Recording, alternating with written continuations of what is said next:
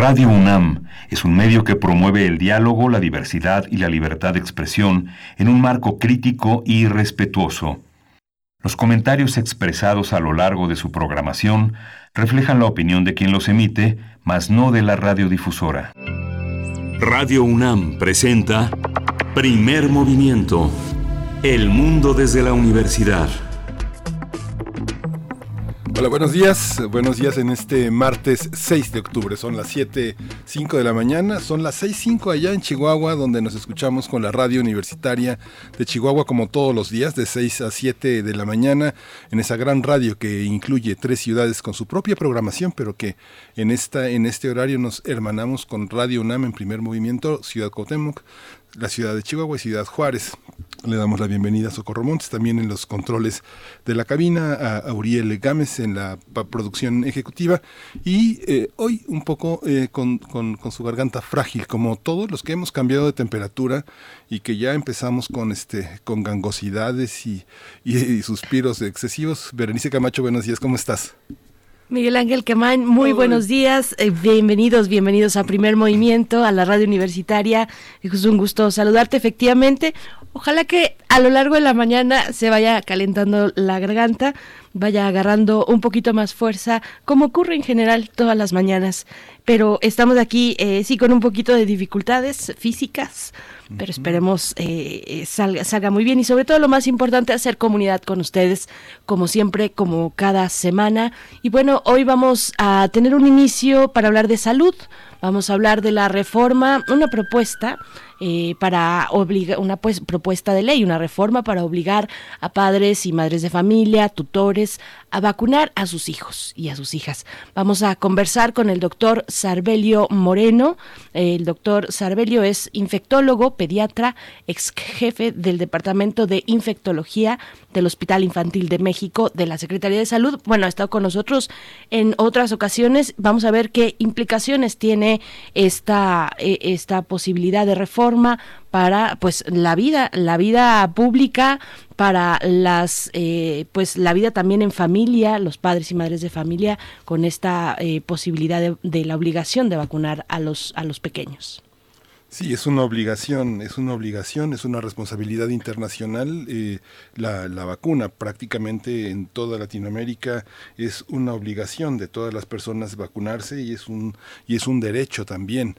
Así que bueno, vamos a ver esos grupos minoritarios que están contra las vacunas obligatorias, cuál es cuál es la posición que tiene el gobierno federal, el gobierno mexicano y el y, y el gobierno de la salud internacional. Vamos a tener también Vamos a hablar con Federico Navarrete, historiador, uno de los eh, intelectuales, de los ensayistas más importantes en nuestro país. Vamos a hablar de las otras historias de la conquista. Federico Navarrete eh, eh, encabeza también el equipo de este, de, de, este equipo de conquista, Noticonquista, que es un espacio virtual donde la discusión de la historia sobre este periodo conmemora, esta conmemoración ha sido fundamental para entender nuestro, nuestro presente. Sí, si tienen la oportunidad, si tienen eh, pues chicos que están estudiando que, o que estarán durante este año estudiando la conquista y aunque no lo estén estudiando, creo que es una buena oportunidad de acercarse a ese portal que es parte de un proyecto de investigación del Instituto de, Investigaciones Históricas de la UNAM, Noticonquista, no se lo pierdan. Y pues bueno, después hacia nuestra segunda hora estaremos en nuestra nota nacional hablando con el doctor Lorenzo Meyer, como cada 15 días en martes nos acompaña. En esta ocasión nos hablará de eh, la esfera, en la esfera de la influencia de una potencia imprevisible, es lo que dice el doctor Lorenzo Meyer, así titula su participación. Si no lo conocen, bueno, les comentamos que él es profesor, investigador universitario, eh, con sus temas centrados en torno a la historia política de nuestro país, pues del último siglo y de la actualidad, así es que seguramente lo conocen. Si no, ahí está la referencia. Sí, y vamos a tener también en la nota internacional, vamos a continuar con esta indagación que hemos hecho, ese seguimiento sobre el Brexit, cómo va el proceso para la salida del Reino Unido de la Unión Europea. Vamos a conversarlo con Alma Rosa Amador Iglesias, ella es una especialista en temas internacionales, ella es licenciada en Relaciones Internacionales y maestra en Estudios Internacionales por la UNAM. Así es, bueno, pues vamos a estar conversando sobre esta situación. Después, la poesía necesaria contra, a pesar de los pesares, yo les voy a compartir poesía necesaria, imagínense. Pero no, no, no, para ese momento, para ese momento ya estará todo mucho mejor. Eh, y, tendremos nuestra mesa del día, eh, un tema muy relevante y sobre todo que ha generado un debate importante también, un debate público, el de lo que, bueno, lo que ocurrió en la Suprema Corte de Justicia de la Nación en el Pleno la semana pasada con la consulta popular. Eh, la propuesta que hizo el presidente de la República sobre los expresidentes, enjuiciarlos o no enjuiciarlos, bueno, quedó finalmente una pregunta eh, caprichosa, capciosa, pareciera, pero mm, un poco o bastante más despolitizada de lo que era la original. Vamos a estar conversando sobre esto con el doctor Hugo Concha Cantú, investigador del Instituto de Investigaciones Jurídicas de nuestra universidad. Sí, vamos a tener también nuestra información diaria sobre el COVID-19. Vamos a ir a esa información en unos segundos. Vamos para allá.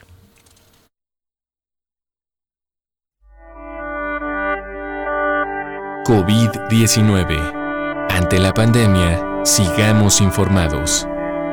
Radio UNAM. La Secretaría de Salud informó que el número de decesos por la enfermedad de la COVID-19 aumentó a 81.877 lamentables decesos. De acuerdo con el informe técnico ofrecido ayer por las autoridades sanitarias, los casos confirmados acumulados se incrementaron a 789.780. En la información internacional, la Organización Mundial de la Salud estimó que alrededor del 10% de la población mundial puede haber contraído el coronavirus SARS-CoV-2, es decir, más de 700 millones de personas frente a los 35 millones de casos confirmados. Mike Ryan, director de emergencias sanitarias de la OMS, explicó que la situación epidemiológica varía fuertemente entre regiones y entre grupos de la población. En información de la UNAM, Carlos Labastida Villegas, coordinador del Programa Universitario de Alimentos de la UNAM, afirmó que los cambios de alimentación y la distorsión en el consumo de ciertos productos acentúan problemas como sobrepeso, diabetes e hipertensión. Al participar en este programa que se titula La UNAM Responde, la Bastida Villegas dijo que se trata de una situación pues muy delicada, pues tiene que revertirse y hay que tomar medidas en muchos ámbitos. Dijo que en los últimos meses se han tomado decisiones importantes y es necesario continuar con ellas, pero necesitamos de la participación de todos los sectores, el público, el privado, el social y bueno, hasta en el terreno personal.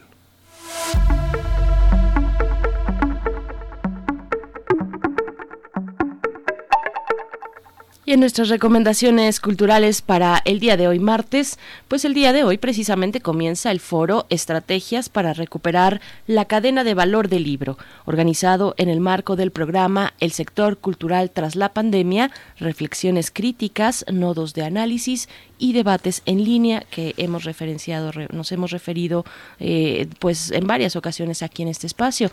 El diálogo de hoy es el papel de las editoriales en el desarrollo del país, con la participación de Selva Hernández, Antonio Ramos Revillas eh, y Andrés Ramírez. La transmisión se puede seguir a partir de las 11 de la mañana del día de hoy a través de la página de YouTube de la Cátedra Internacional Inés Amor en Gestión Cultural. Eh, disfruten, bueno, de este programa y de todo lo que se ha acumulado también en esa cátedra, en el canal de YouTube de la Cátedra Inés Amor. Eh, pues bueno, vamos a ir con música, vamos a ir con música. Antes, por supuesto, no que no se nos pase invitarles a sumarse a redes sociales, a, construir este diálogo que hacemos de manera cotidiana, arroba P estamos de esa manera en Twitter, Primer Movimiento UNAM en Facebook. Y ahora sí nos vamos a ir con música, sí. Vamos, vamos con la, con la primera canción. Vamos a escuchar de Bela Sebastián Another Sunny Day.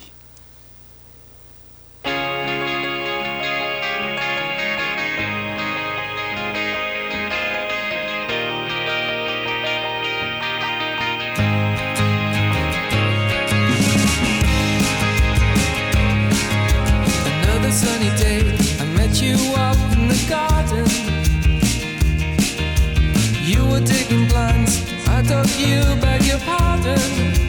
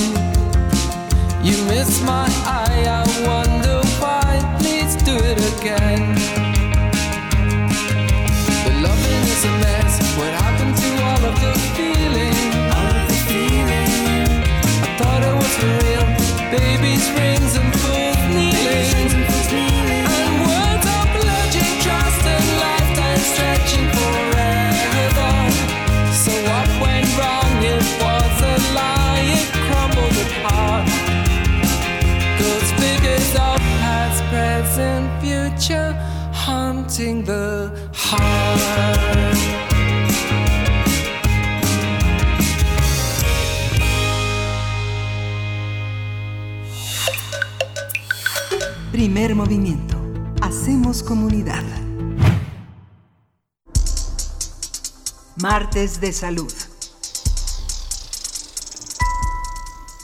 Ante el avance de los movimientos antivacunas en el mundo, el Senado avaló una iniciativa que reconoce el derecho de niñas, niños y adolescentes a recibir eh, las vacunas del programa de vacunación universal.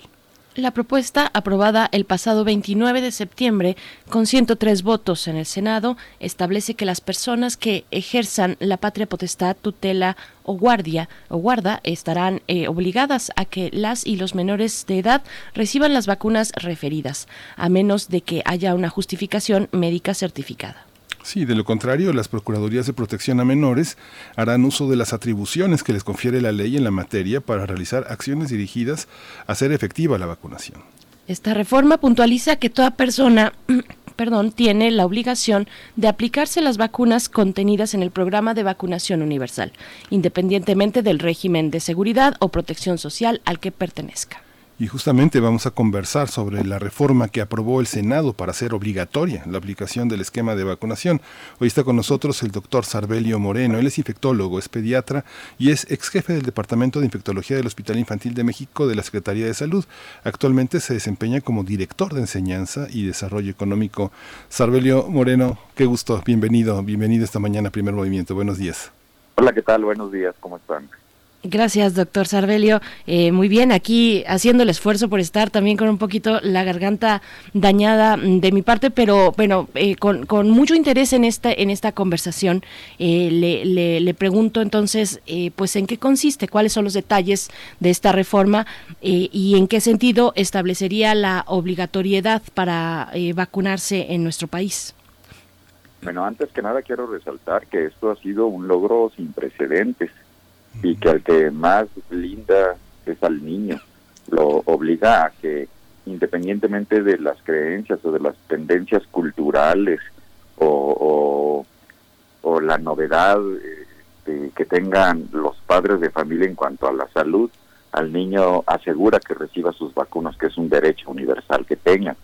Y la ley nos dice que todo niño tiene, eh, bueno, que todos los eh, padres o tutores tienen la obligación de eh, vacunar a sus hijos. Pero esto implica también un seguimiento eh, para que esto se logre y, el, la principal herramienta es la escuela, porque al entrar a, a cualquier escuela se tiene que pedir como un documento oficial la cartilla nacional de vacunación. Esto es algo muy importante, pero también implica una, o sea, eh, mete a, a las reglas del juego no nada más a los papás, sino también al sistema educativo que tiene que velar porque esto se cumpla. Hay un tema que tiene que ver con este, la cartilla este, nacional de vacunación, es un requisito para estudiar, sin embargo la educación es un derecho también universal y este es el argumento que muchos padres que se oponen a llevar la cartilla de vacunación en orden eh, ponen como una, eh, como una prerrogativa, que se les está prohibiendo el derecho a la educación, que es un derecho también universal. ¿Cómo se, cómo se armonizan estas dos formas del derecho en, este caso, doctor? Y en la educación privada tiene las mismas prerrogativas por parte de la Secretaría de Educación, que vigila que los requisitos para el ingreso de los estudiantes se cumpla. ¿Es así? Yo creo que no tienen por qué oponerse porque los dos son derechos universales, el derecho a la salud y el derecho a la educación. Y una manera de garantizar la salud es vacunando a los niños. Eh, si fueran cosas controversiales, por ejemplo, como la legalización del cannabis que tiene pros, que tiene contras, que tiene usos y que tiene eh, algún otro problema, pero la vacuna es unánime y en eso se reflejó la votación para que se aprobara la ley. 103 votos en, a favor, 3 abstenciones y 0 en contra. Sí, ahí sí, todos los participantes todos los partidos políticos se pusieron de acuerdo, ojalá que se pusieran de acuerdo en más cosas, pero aquí es algo, o sea, que donde no hay controversia. Yo creo que cada vez que se aprueba una nueva vacuna dentro del esquema nacional de vacunación, es producto de un gran esfuerzo, ¿sí? que, que tiene que abarcar todos los aspectos de manera que no haya ninguna duda sobre alguna vacuna que esté en el esquema. Y partiendo de eso, de que se tiene la seguridad que ninguno de esos biológicos va a dañar al niño y que todos van a repercutir en algo positivo, es la razón por la cual pues no no no se le no se está haciendo nada que ponga en riesgo ni que viole las garantías del individuo. Más bien se está priorizando que no haya ningún motivo por el cual el niño deje de tener acceso a las vacunas. Llámese creencias religiosas que son de los padres el niño todavía está pequeño llámese tendencias de salud que si yo quiero de, que la homeopatía que es la este la parte o- otras modalidades de medicina alternativa y no creo en las vacunas. Sí pero esas son creencias del adulto. El niño tiene derecho a las vacunas. Que si yo o, o- o muchas veces este, incluso la responsabilidad. Yo creo que no vacunar al niño es una forma de maltrato y es frecuente pues afortunadamente en México tenemos una cultura de vacunación muy amplia aunque vayan creciendo los grupos antivacunas. Pero también hay antivacunas inconscientes. Antivacunas inconscientes que significa este ay doctor se me pasó la del año y medio. Ay doctor se me pasó la de los seis años. Ay es que perdí la vacuna cuando nos cambiamos de casa y esto no nada más es privativo de la gente de algún nivel de acomodado porque pues la gente se cambia de que la situación económica a veces hace que, que, que migres que tengas un trabajo en un lado en otro que te mudes y es fácil que se pierda ese documento pero a nadie se le pierde el celular o a nadie se le pierde, o sea, esto como que obliga que la cartilla es un documento esencial para vivir, o sea, hace que, que uno se empodere de, de la vacunación, este, que, que, o sea, al, al ponerlo como una como una ley, es, este, pues ahora sí no nos queda de otra, porque eh, el trato que le damos a la cartilla es como el de mi revista favorita o el de, o sea, pero no de un documento legal que no debe de faltar nunca. Ahora también va a ser una responsabilidad del sistema de salud proveer de vacunas, porque, perdón, proveer de cartillas, porque a veces una cartilla es un elemento precioso, nadie tiene cartilla, nadie en ningún lugar hay, en muchos lugares no hay cartillas. Por supuesto, cuando un niño nace siempre se le provee la cartilla cuando se vacuna por primera vez, e incluso a veces en el registro civil, pero es muy fácil que se pierda, ¿sí?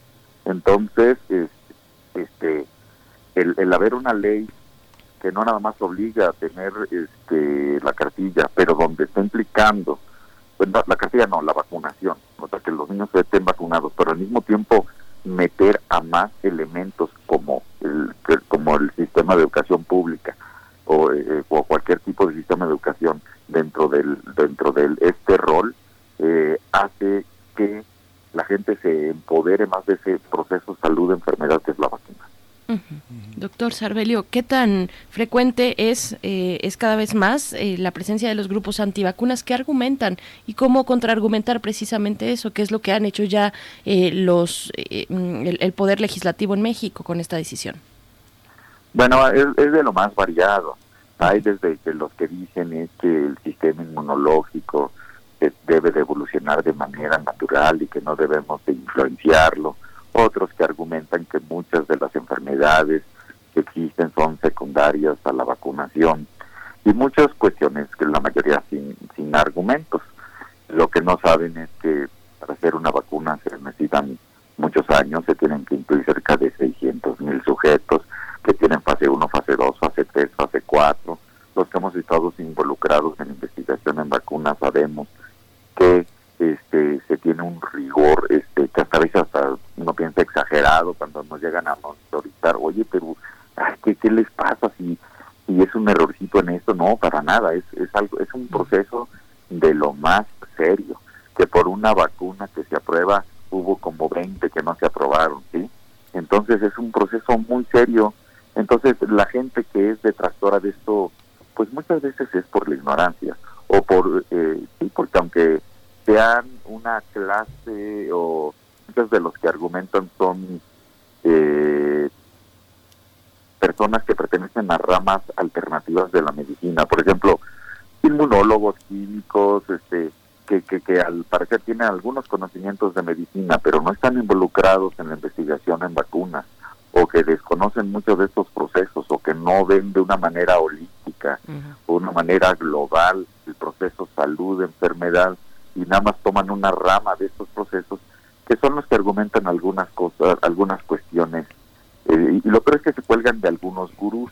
Por ejemplo, la el primer reporte que asociaba las vacunas con autismo, pues hizo un daño tremendo porque a partir de entonces hay más de 2.500 reportes en revistas indexadas de alto impacto que dicen que no es tal, pero ya el primero que pegó es el que hizo el daño, ¿sí?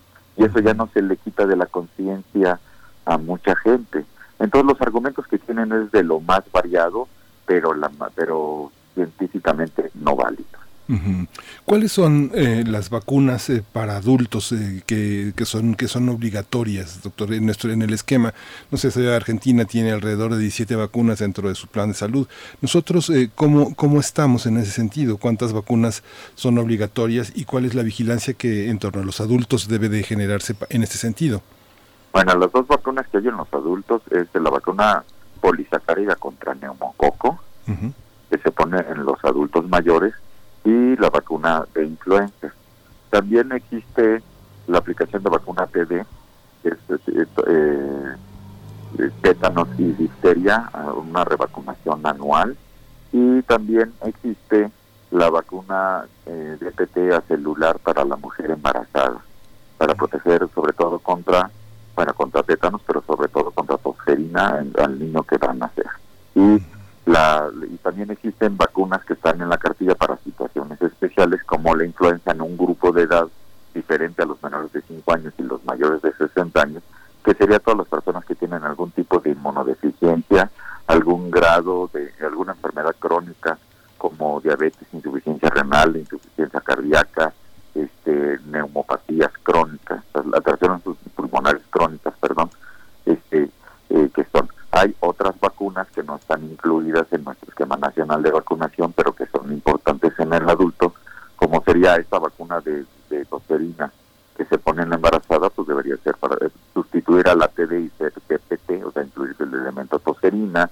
Existe la vacuna contra herpes zóster que se pone a los adultos en diferentes países, en Estados Unidos y en Europa, que son vacunas caras que ojalá alguna vez eh, estén incluidas en el esquema de vacunación. Yo cuando empecé a ejercer la práctica médica, dije, uy, ojalá que un día rotavirus y neumococo estén en la cartilla nacional de vacunación, y ya desde hace muchos años que es una realidad.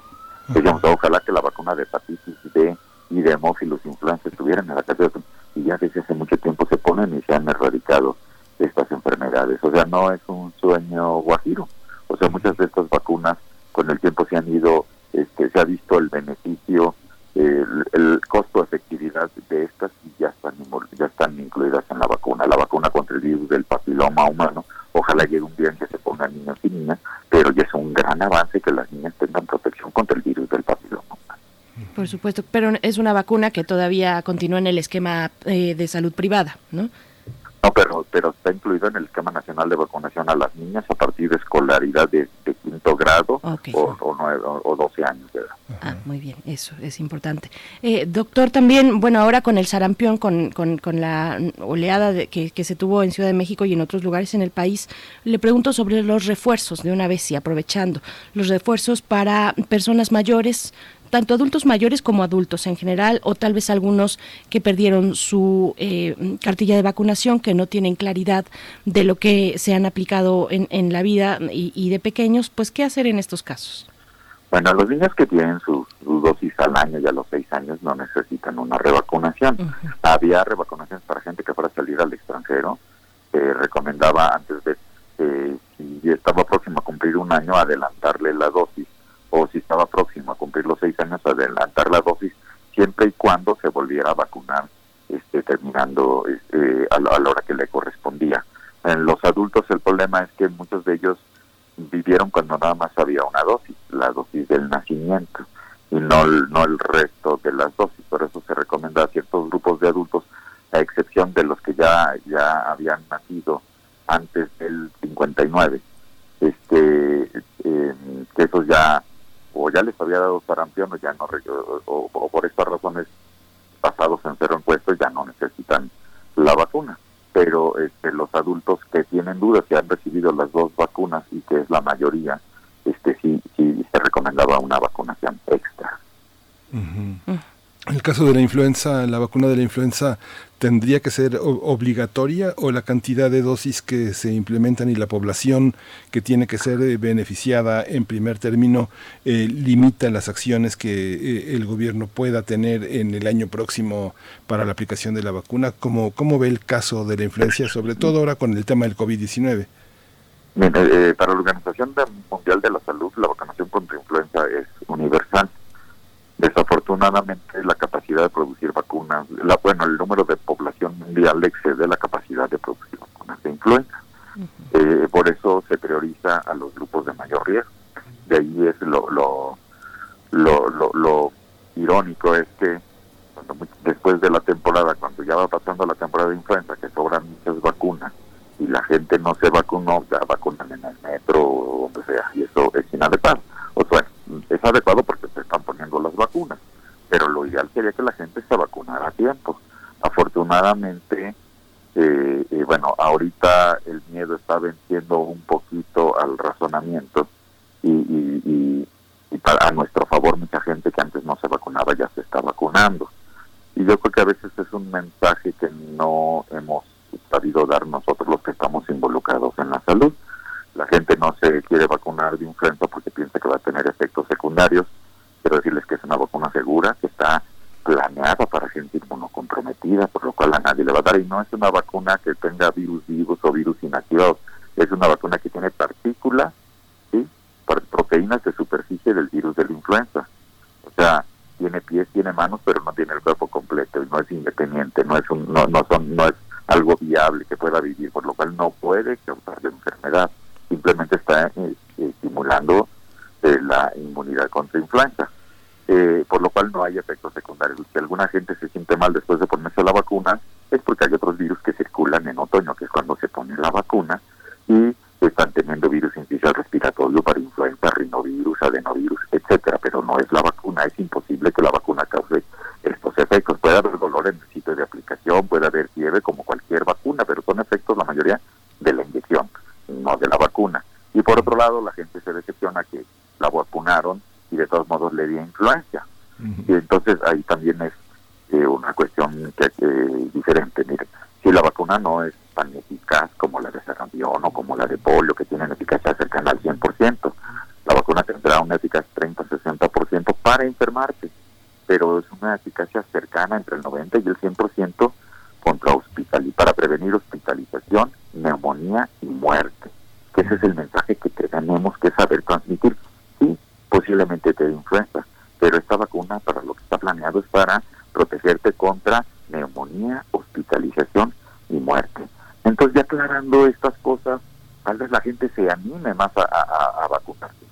Sí debería de ser universal, las dosis que tenemos son limitadas, las dosis que se quieren, por eso se le da preferencia a la población que tiene más probabilidad de complicarse y morir, como son los menores de 5 años, mayores de 60 años, los personas que tienen VIH, SIDA, que tienen terapia inmunosupresora por ser eh, pacientes que van a ser eh, trasplantados y tienen quimioterapia para cáncer, los que tienen- las personas que tienen enfermedad pulmonar crónica, enfermedad cardíaca crónica diferente, hipertensión arterial, insuficiencia renal, insuficiencia hepática, la mujer embarazada que si le da influenza embarazada tiene 10 veces mayor riesgo de morir que si no estuviera embarazada, las personas que son usuarios de aspirina porque eh, la complicación, la combinación, sobre todo en los niños de aspirina con influenza, puede tener efectos letales.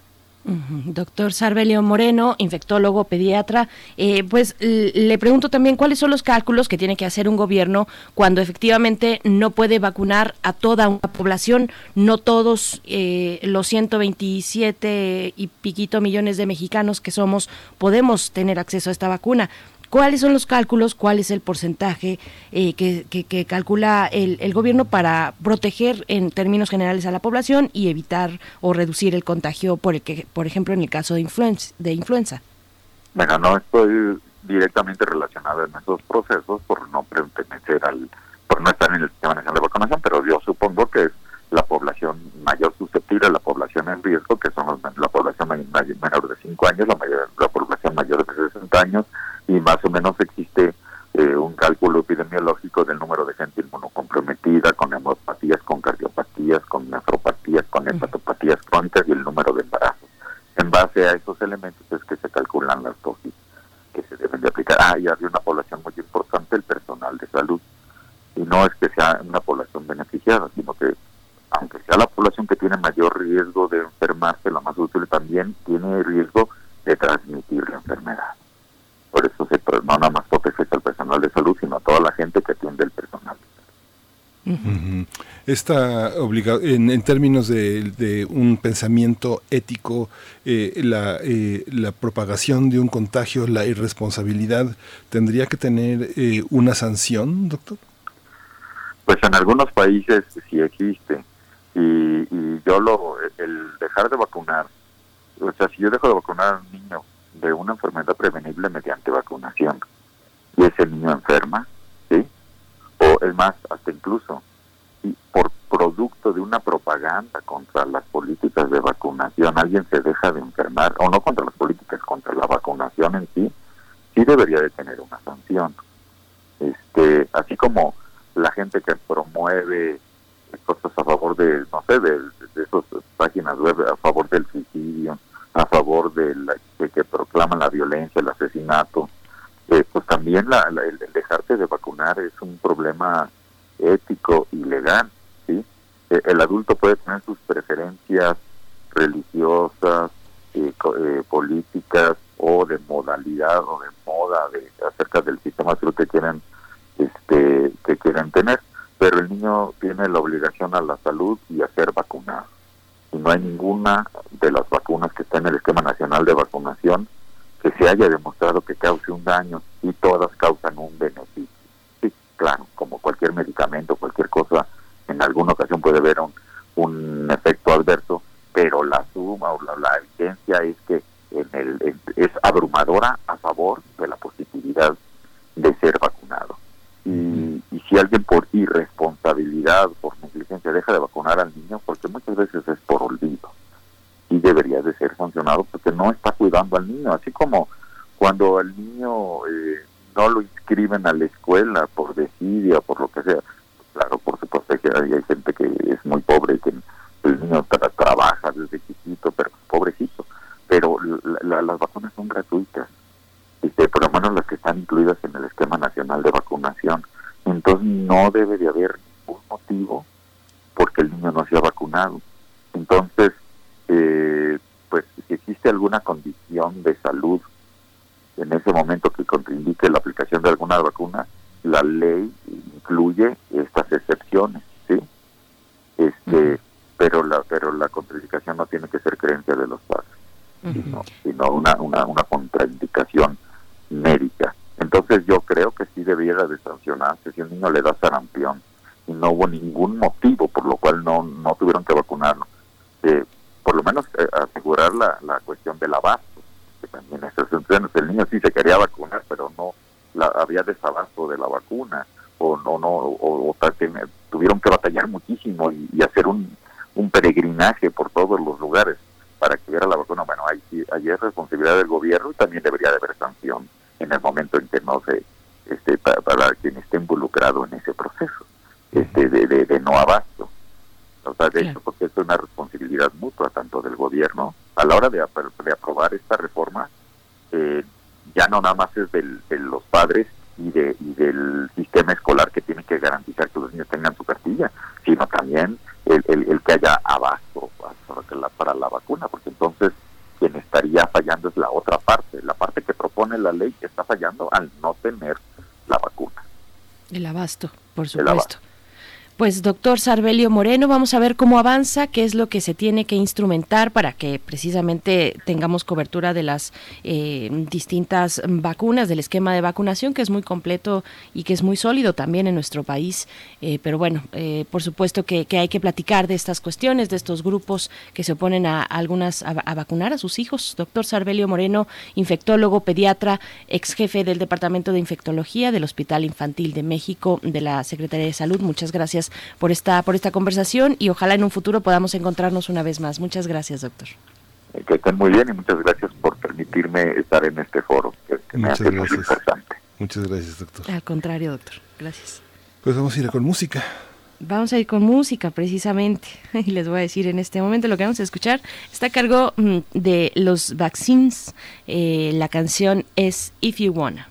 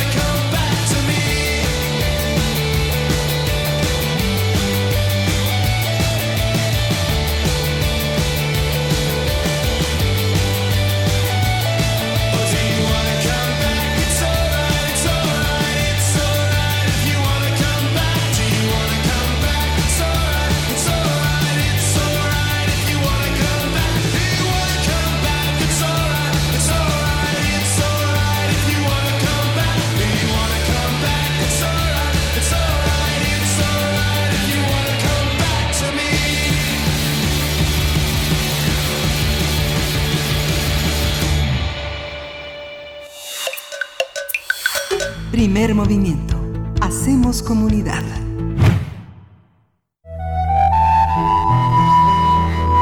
Otras historias de la conquista. Otras historias eh, de la conquista en la voz de Federico Navarrete, uno de los eh, historiadores, de los ensayistas mexicanos más relevantes y justamente eh, timonel de este Noticonquista, de este esfuerzo de la universidad por llevar hasta el gran público y a los propios universitarios este tema, la discusión. Hoy para todos los que quieren y llaman la crónica, Bernal Díaz del Castillo es el tema. Federico Navarrete, buenos días, ¿cómo estás? Aquí estamos. Hola, buenos días. Miguel Ángel. Un gusto saludarte. Buenos días, Berenice. ¿Qué tal? ¿Qué tal, Federico? Gracias por estar aquí. Bienvenido. Gracias. Bueno, pues sí, mi tema de hoy, el de hoy día es eh, una, un título que yo sé que puede levantar polémica, que es Bernal Díaz del Castillo, conquistador tlaxcalteca. Y justamente, pues, esto responde a que esta semana eh, publiqué yo personalmente un artículo en Noticonquista eh, eh, sobre el tema, sobre las influencias tlaxcaltecas, sobre Bernal Díaz del Castillo, sobre la, historia de Bernal Díaz del Castillo de la Conquista, la famosísima historia verdadera de la conquista de la Nueva España. Y en general, en este número, Noticonquista habla de los indígenas conquistadores, es decir, de los aliados que acompañaron a los españoles, que integraron el 99% de los ejércitos que conquistaron primero México, Tenochtitlan y luego el resto de la Nueva España, y que se consideraban a todo lo largo del siglo XVI vencedores del, al mismo título que los propios conquistadores. Y justamente es dentro de ese marco de hablar de los indígenas conquistadores, hablamos de cómo los pueblos del centro de México ayudaron a conquistar Guatemala en un artículo y hablamos de la, del caso de Oaxaca eh, este, en otro artículo y justamente aquí hablamos de, eh, perdón, hablamos de un, de un conquistador de Chalco en otro artículo y yo hablo de Bernal. Y bueno, mi hipótesis es que Bernal, al escribir su historia, todos sabemos que Bernal de alguna manera escribió su historia 20 años después que la historia de la conquista de Francisco López de Gómora, y que en esos años, cuando ya era grande y vivía, vivía en Guatemala con otros conquistadores, iban leyendo la conquista de Gómara, que es la versión, la historia de Gómara, que es la versión, pues, digamos, de Hernán, de Hernán Cortés, eh, responde al punto de vista y a los intereses particulares del capitán español, de, Bernal, de Hernán Cortés. Entonces Bernal y sus amigos leían a Gómara y leyendo su obra es evidente que iban acordándose de los eventos a partir de Gómara. Y entonces seguramente se reunían y discutían en la batalla de tal, ¿será cierto como dice Gómara que fulanito de tal levantó la espada? Y alguien decía, no, no es cierto, yo vi que fue otra persona. Y así sucesivamente iba Bernal, eh, sigue el relato de Gómara y lo va alimentando con sus propios recuerdos personales y con la memoria colectiva de los conquistadores que vivían en Guatemala con él casi 50 años después de la conquista. Y es por eso que esa obra tiene ese encanto que todavía nos fascina hasta la fecha, de ser tan espontánea, de ser tan, eh, tan anecdótica, tan vívida, porque está recogiendo la experiencia vivida de los conquistadores españoles. Es un poco la crónica de los soldados de a pie de la exposición. Claro que este, Cristian Duverger recientemente eh, pre- ha pretendido demostrar que en realidad la historia verdadera fue escrita por, por Hernán Cortés, pero sinceramente ese argumento no tiene la menor, eh, el menor sustento, es, es completamente gratuito y queda claro que Bernal recoge esta mem- memoria colectiva de los conquistadores. Lo que yo he descubierto leyendo a Bernal justamente es que entre los conquistadores con los que Bernal habló no había solo conquistadores españoles, es decir, sus compañeros de armas provenientes de, Iberi- de la península ibérica, sino que en la ciudad de Guatemala, donde vivía Bernal y sus colegas españoles, vivían también cientos, si no es que millares, de conquistadores indígenas, tlaxcaltecas sobre todo, que habían llegado del centro de México y habían conquistado Guatemala junto con los españoles y se habían que- quedado a vivir ahí. Y entonces cuando uno lee los fragmentos en que Bernal Díaz del Castillo habla de la guerra con Tlaxcala en 1519, los primeros enfrentamientos que hubo entre españoles y tlaxcaltecas antes de hacerse aliados, es evidente que Bernal tiene información que no hay presente en ninguna otra crónica española y que viene claramente de historias o memorias tlaxcaltecas de la conquista.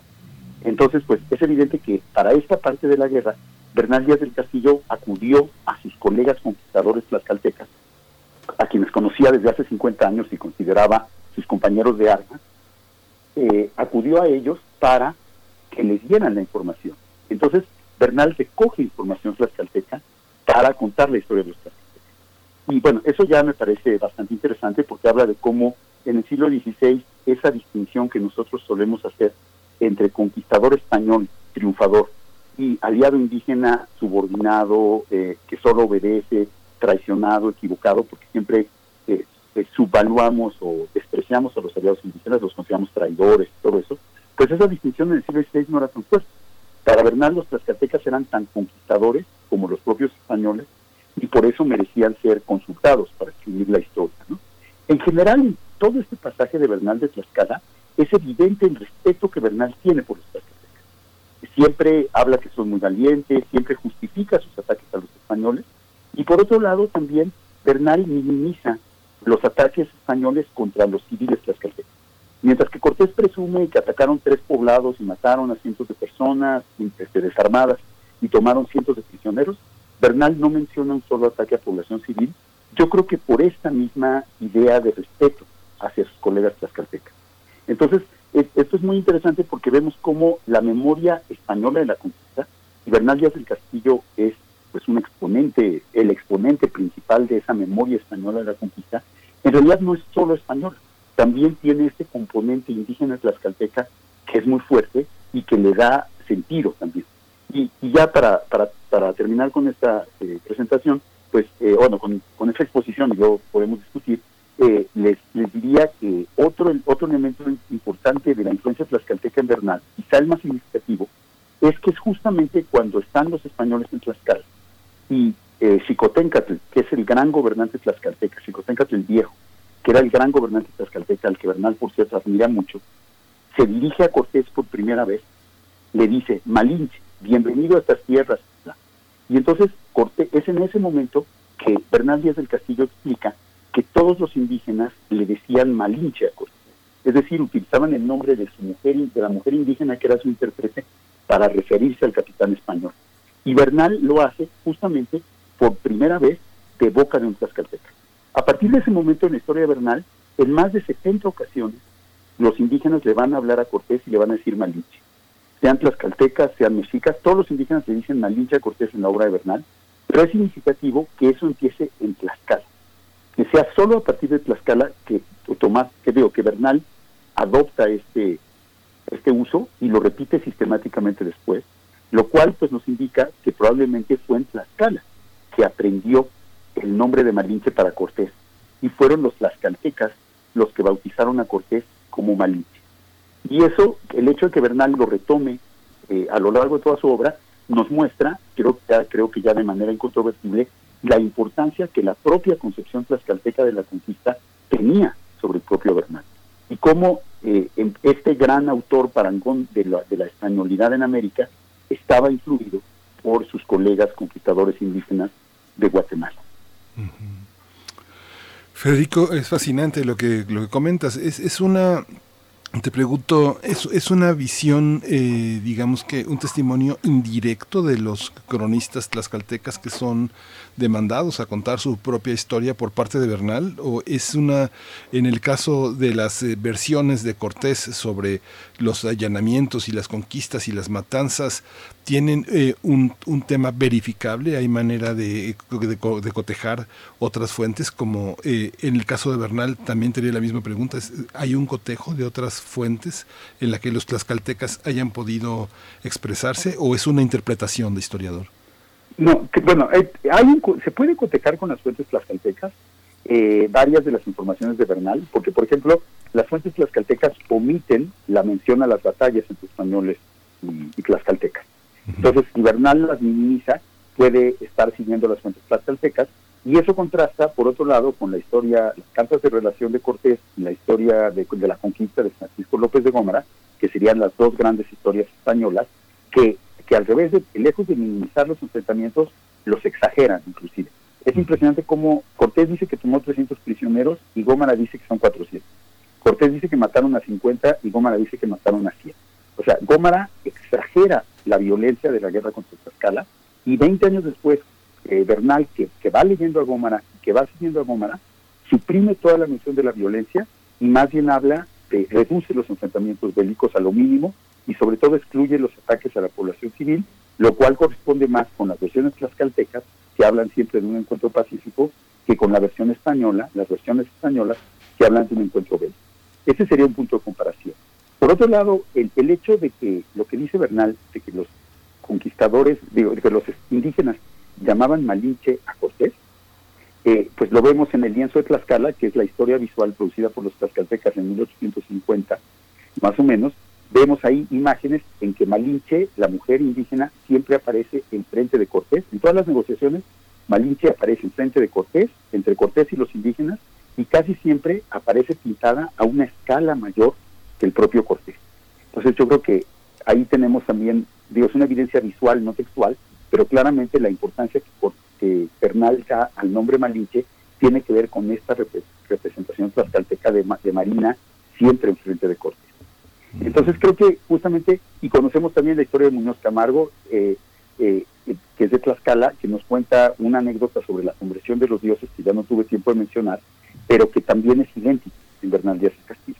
Entonces sí, sí tenemos evidencias textuales de esta influencia tlaxcalteca y tenemos también la evidencia de que, de que en el caso de Tlaxcala, eh, Bernal ignora la información de Gómara y de Cortés y presenta su propia versión, que es mucho más cercana a la versión tlaxcalteca. Yo creo que esto era más bien una cuestión informal, más que que a Bernal le, le hayan presentado la historia tlaxcalteca como tal. eh, yo creo que Bernal se iba a tomar cerveza, por decirlo así, o tomar lo que tomaran, con sus amigos tlaxcaltecas de la misma manera en que se iba a tomar cerveza lo que fuera con sus amigos españoles, y juntos rememoraban. Era más bien una cuestión de una memoria informal, colectiva, eh, en términos de amistad, digamos, que de ceremonias formales. Bernal no era ninguna autoridad y su, su obra, La historia verdadera, fue siempre una obra privada, construida en su ámbito de amistades y familiar, no, en- no desde una desde un cargo público. Ujú. O sea, aquí un poco, bueno, lo que tú haces, lo que tú siempre has hecho, Federico, es este realmente descubrir las atribuciones eh, de, de la enunciación de muchos actores históricos, que es algo fascinante en tu trabajo de ensayista, tanto en la visión de lo contemporáneo como en la visión de la, de la historia en el largo plazo, de, de- de- de desmontar a quién le pertenece el discurso, que es algo que, que, que pertenece a una visión pues eh, más, más actual, más contemporánea, más crítica y, y- y- y nada dócil de los discursos históricos. ¿Es así? Pues justamente, es, pues justamente mi idea es precisamente ver cómo esas fuentes que hemos leído tantas veces y en las que solemos confirmar lo que ya sabíamos, si las vemos con atención, siempre tienen detalles sorprendentes que nos hablan de un mundo que es, mucho más, fue mucho más complicado, más rico que lo que a veces nuestras visiones históricas quieren reconocer, ¿no? Pues, por ejemplo, esta separación tan tajante entre españoles e indígenas, pues resulta que si leemos a Bernal, no existe tanto, ¿no? Y eso nos abre un panorama completamente diferente del siglo XVI. Por supuesto. Pues queri- querido Federico Navarrete, está la invitación como siempre a que se acerquen a noticonquista.unam.mx. Ahora que los, los más chicos están precisamente enrolados pues en este ciclo eh, virtual, en este ciclo escolar a distancia, también vale mucho la pena eh, que se puedan acercar y que puedan consultar junto con, con, pues con algún adulto, con sus familiares, este sitio que proponen desde el Instituto de Investigaciones Históricas Noticonquista. Te agradecemos mucho, querido Federico, y en 15 días nos escuchamos contigo. Claro que sí, nos vemos en 15 días. Un abrazo. Gracias, Federico. Hasta pronto. Hasta luego. Bien, pues qué, qué, qué bella, qué bella explicación eh, y qué bellos relatos nos comparte cada 15 días Federico Navarrete. No dejen de visitar. Las entregas son, eh, si no se han asomado a este portal, las entregas son eh, periódicas, eh, va prácticamente con la fecha. El día de hoy se publican precisamente los indígenas conquistadores a la fecha del 5 de octubre de, de 1520, día 1 Junco, año 2 Pedernal. Es el título de la re- entrega más reciente que se encuentran en el portal. Sí, y pues nos vamos, nos vamos ya a la siguiente hora de primer movimiento. Despedimos a la radio universitaria de Chihuahua. Nos escuchamos el día de mañana de 6 a 7, de 7 a 8 en, el horario de la Ciudad de México. Y bueno, quédese aquí en Radio NAM. Seguimos con primer movimiento. Síguenos en redes sociales. Encuéntranos en Facebook como Primer Movimiento y en Twitter como arroba PMovimiento. Hagamos comunidad.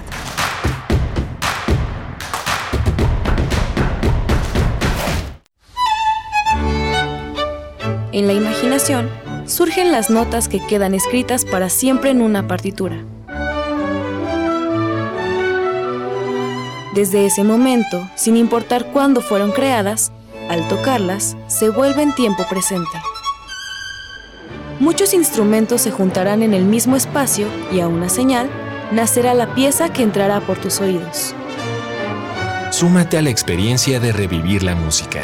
Escucha a la OFUNAM todos los domingos a las 12 horas por el 96.1 de FM. Radio UNAM, Experiencia Sonora.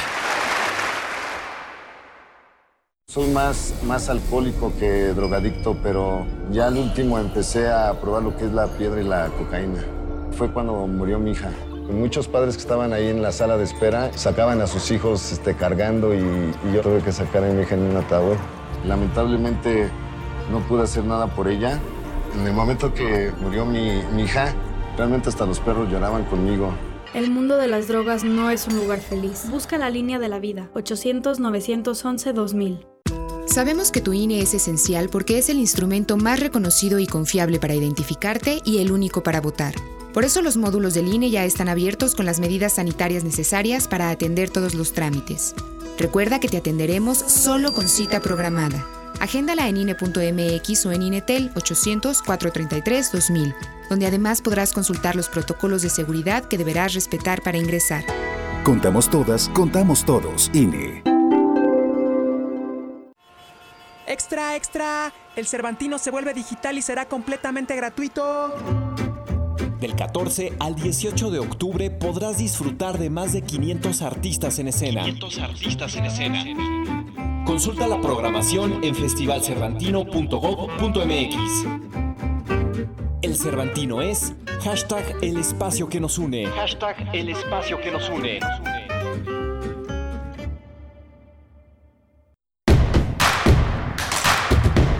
Encuentra la música de primer movimiento día a día en el Spotify de Radio UNAM y agréganos a tus favoritos.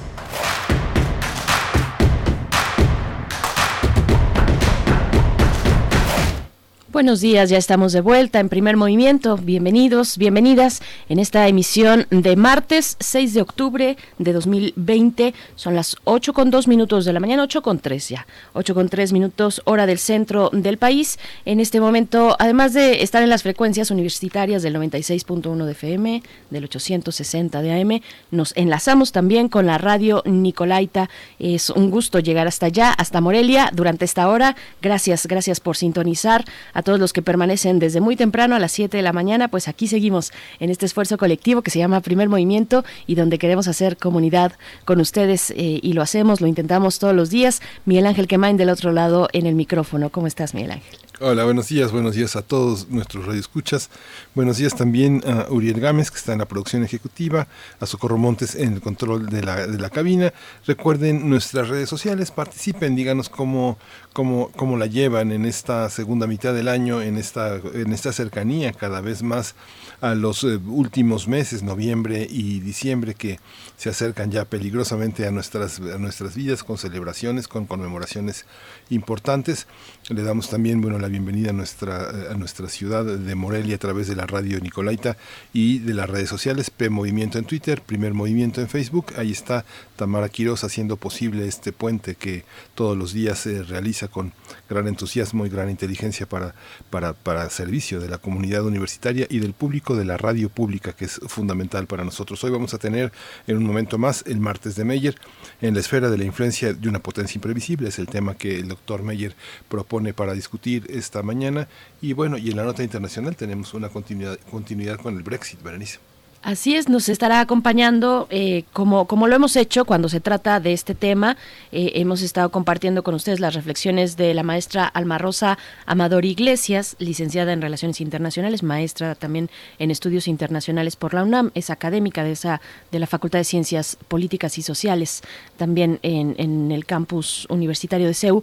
Pues bueno, vamos a estar eh, conversando con ella sobre el Brexit, cómo va este proceso para la salida del Reino Unido de la Unión Europea Pues bueno, no dejen de compartir sus comentarios y también si tienen oportunidad, acérquense al podcast, este repositorio sonoro donde podrán encontrar pues todas estas reflexiones y estas charlas que proponemos, que diseñamos como equipo en primer movimiento para todos ustedes. Así es que bueno, visiten radiopodcast.unam.mx y también nuestras redes sociales, como siempre, eh, pues atentas a sus comentarios. Vamos a ir con nuestra nota nacional. Ya está el doctor Meyer en la línea. Vamos. Primer movimiento. Hacemos comunidad. Nota nacional. Buenos días, eh, doctor eh, Lorenzo Meyer. Buenos días. Hoy el tema que, que, que, este, que propone es un tema, es como un, un, un acertijo en la esfera de la influencia de una potencia imprevisible. Aquí lo estamos escuchando Berenice Camacho y Miguel Ángel Quemain de entrada. Buenos días. Buenos días, doctor Lorenzo Meyer, pues bienvenido y estamos escuchando con atención pues este hilo de reflexiones que nos comparte eh, cada 15 días en estas charlas.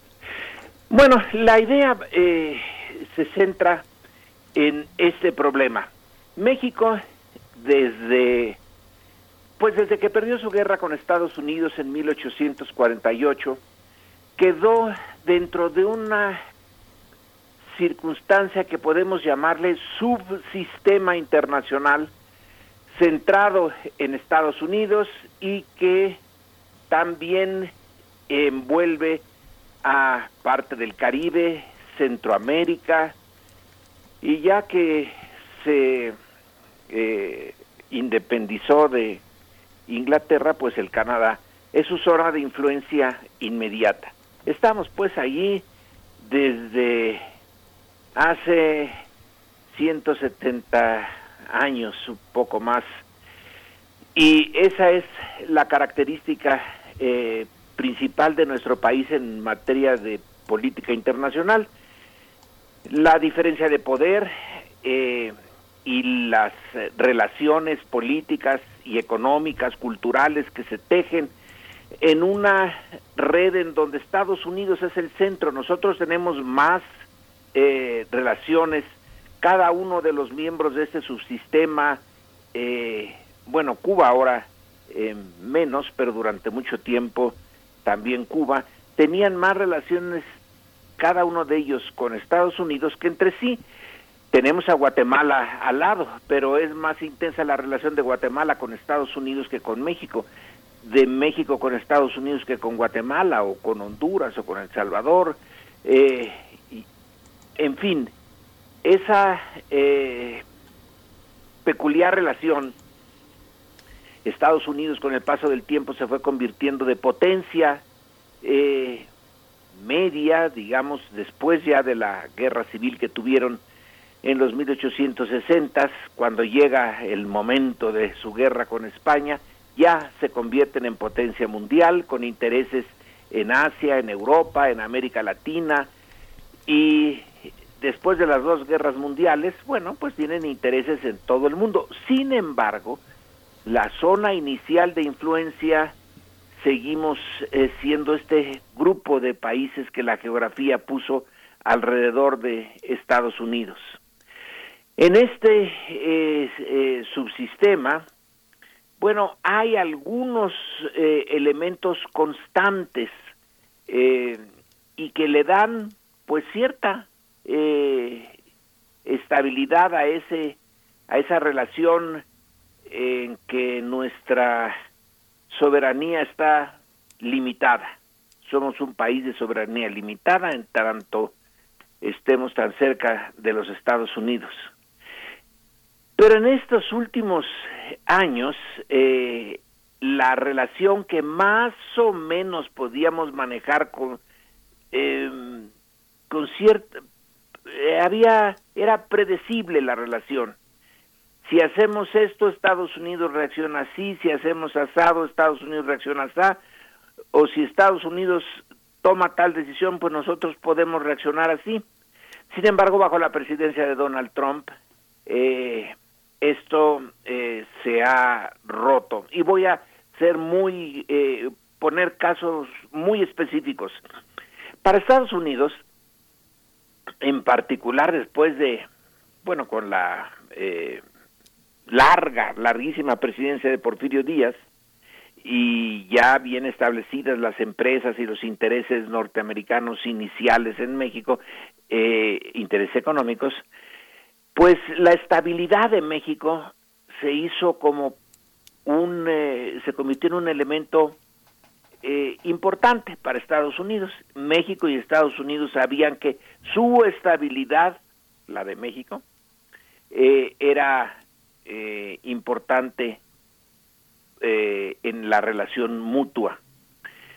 Díaz, Porfirio Díaz, tenía cierta seguridad de que Estados Unidos no actuaría en su contra, porque ya México estaba estable y lo que le convenía a los norteamericanos era prolongar la situación. Bueno, don Porfirio no se podía prolongar mucho tiempo porque la biología estaba eh, entra ahí y él se hace viejo, eh, viene la complicación de la sucesión presidencial que luego se desborda y se convierte en revolución, pero una vez que la revolución pasa, eh, la relación vuelve a ser más o menos similar. Estados Unidos lo que le interesa es que México se mantenga en paz. Y si México eh, dice que es democracia, pero en realidad no lo es, poco importa. Hay que apoyar a un sistema político presidencial, priista, etcétera, decir que es democrático eh, y hacerse eh, tonto en otros aspectos. Y si llega un momento como 1968, por ejemplo, y la matanza de Tlatelolco, bueno, el presidente Johnson manda una carta a Díaz Ordaz felicitándolo por lo bien que salieron las eh, eh, Olimpiadas y felicitándolo en nombre de Estados Unidos y del mundo por haber hecho también su papel en las Olimpiadas. Eso da eh, certidumbre al sistema político mexicano y ahí sigue. Pero algo se ha roto ahora con Trump, en donde, bueno, ya no hay guerra fría y ya no le preocupa mucho a Estados Unidos que México sea presa de los comunistas, salvo a unos cuantos ahí en frena, en el Zócalo, en realidad a nadie ya le preocupa eso que durante mucho tiempo fue parte central de la relación que México no cayera en poder de la izquierda y que no hubiera influencia de Moscú, etcétera, etcétera. Eh, y se apoyó siempre la estabilidad mexicana, estabilidad autoritaria, antidemocrática, etcétera, pero eso no importaba. Sin embargo, ahora con Trump, pues ya no, eh, ya no está claro ese principio. Ya parece no haberle eh, importado mucho lo que pase dentro de México y desde el principio de su eh, carrera que le llevó a la presidencia, ya como candidato, eh, incluso cuando estaba compitiendo con otros republicanos por la nominación de su partido, se dedicó a eh, poner a México como un, un enemigo de Estados Unidos, como un obstáculo que mandaba gentes eh, asesinas, drogadictas, violadores y uno que otro que era buena persona. Pero en realidad eh, Estados Unidos debía de considerar a México un país que se aprovechaba de Estados Unidos, que tenía un tratado de libre comercio que era el peor tratado que Estados Unidos hubiera firmado en el mundo. Eh, y todas esas eh, pues calificativos que rompieron eh, lo que era una regla no escrita, que Estados Unidos se interesaba por la estabilidad de México porque era lo mejor para Estados Unidos, no para, necesariamente para México, y ahora ya no se sabe exactamente cómo va a reaccionar Estados Unidos porque no se sabe cómo va a reaccionar Trump ante temas mexicanos. Nuestro temor por ahora eh, que se aproxima la posibilidad de la reelección norteamericana era y es, sigue siendo, no vaya a tomar otra vez a México como piñata para golpearlo y quedar bien con las bases electorales eh, que tanto preocupan a Trump, que son, entre otras cosas, eh, unas bases sociales racistas que eh, no tienen ninguna simpatía por México ni por ningún país que se parezca a México, eh, que el supremacismo blanco de ellos es de tal eh, naturaleza que no les importa crear problemas en el país vecino del sur que es moreno, católico, con mucha eh, este elementos culturales ajenos a los Estados Unidos.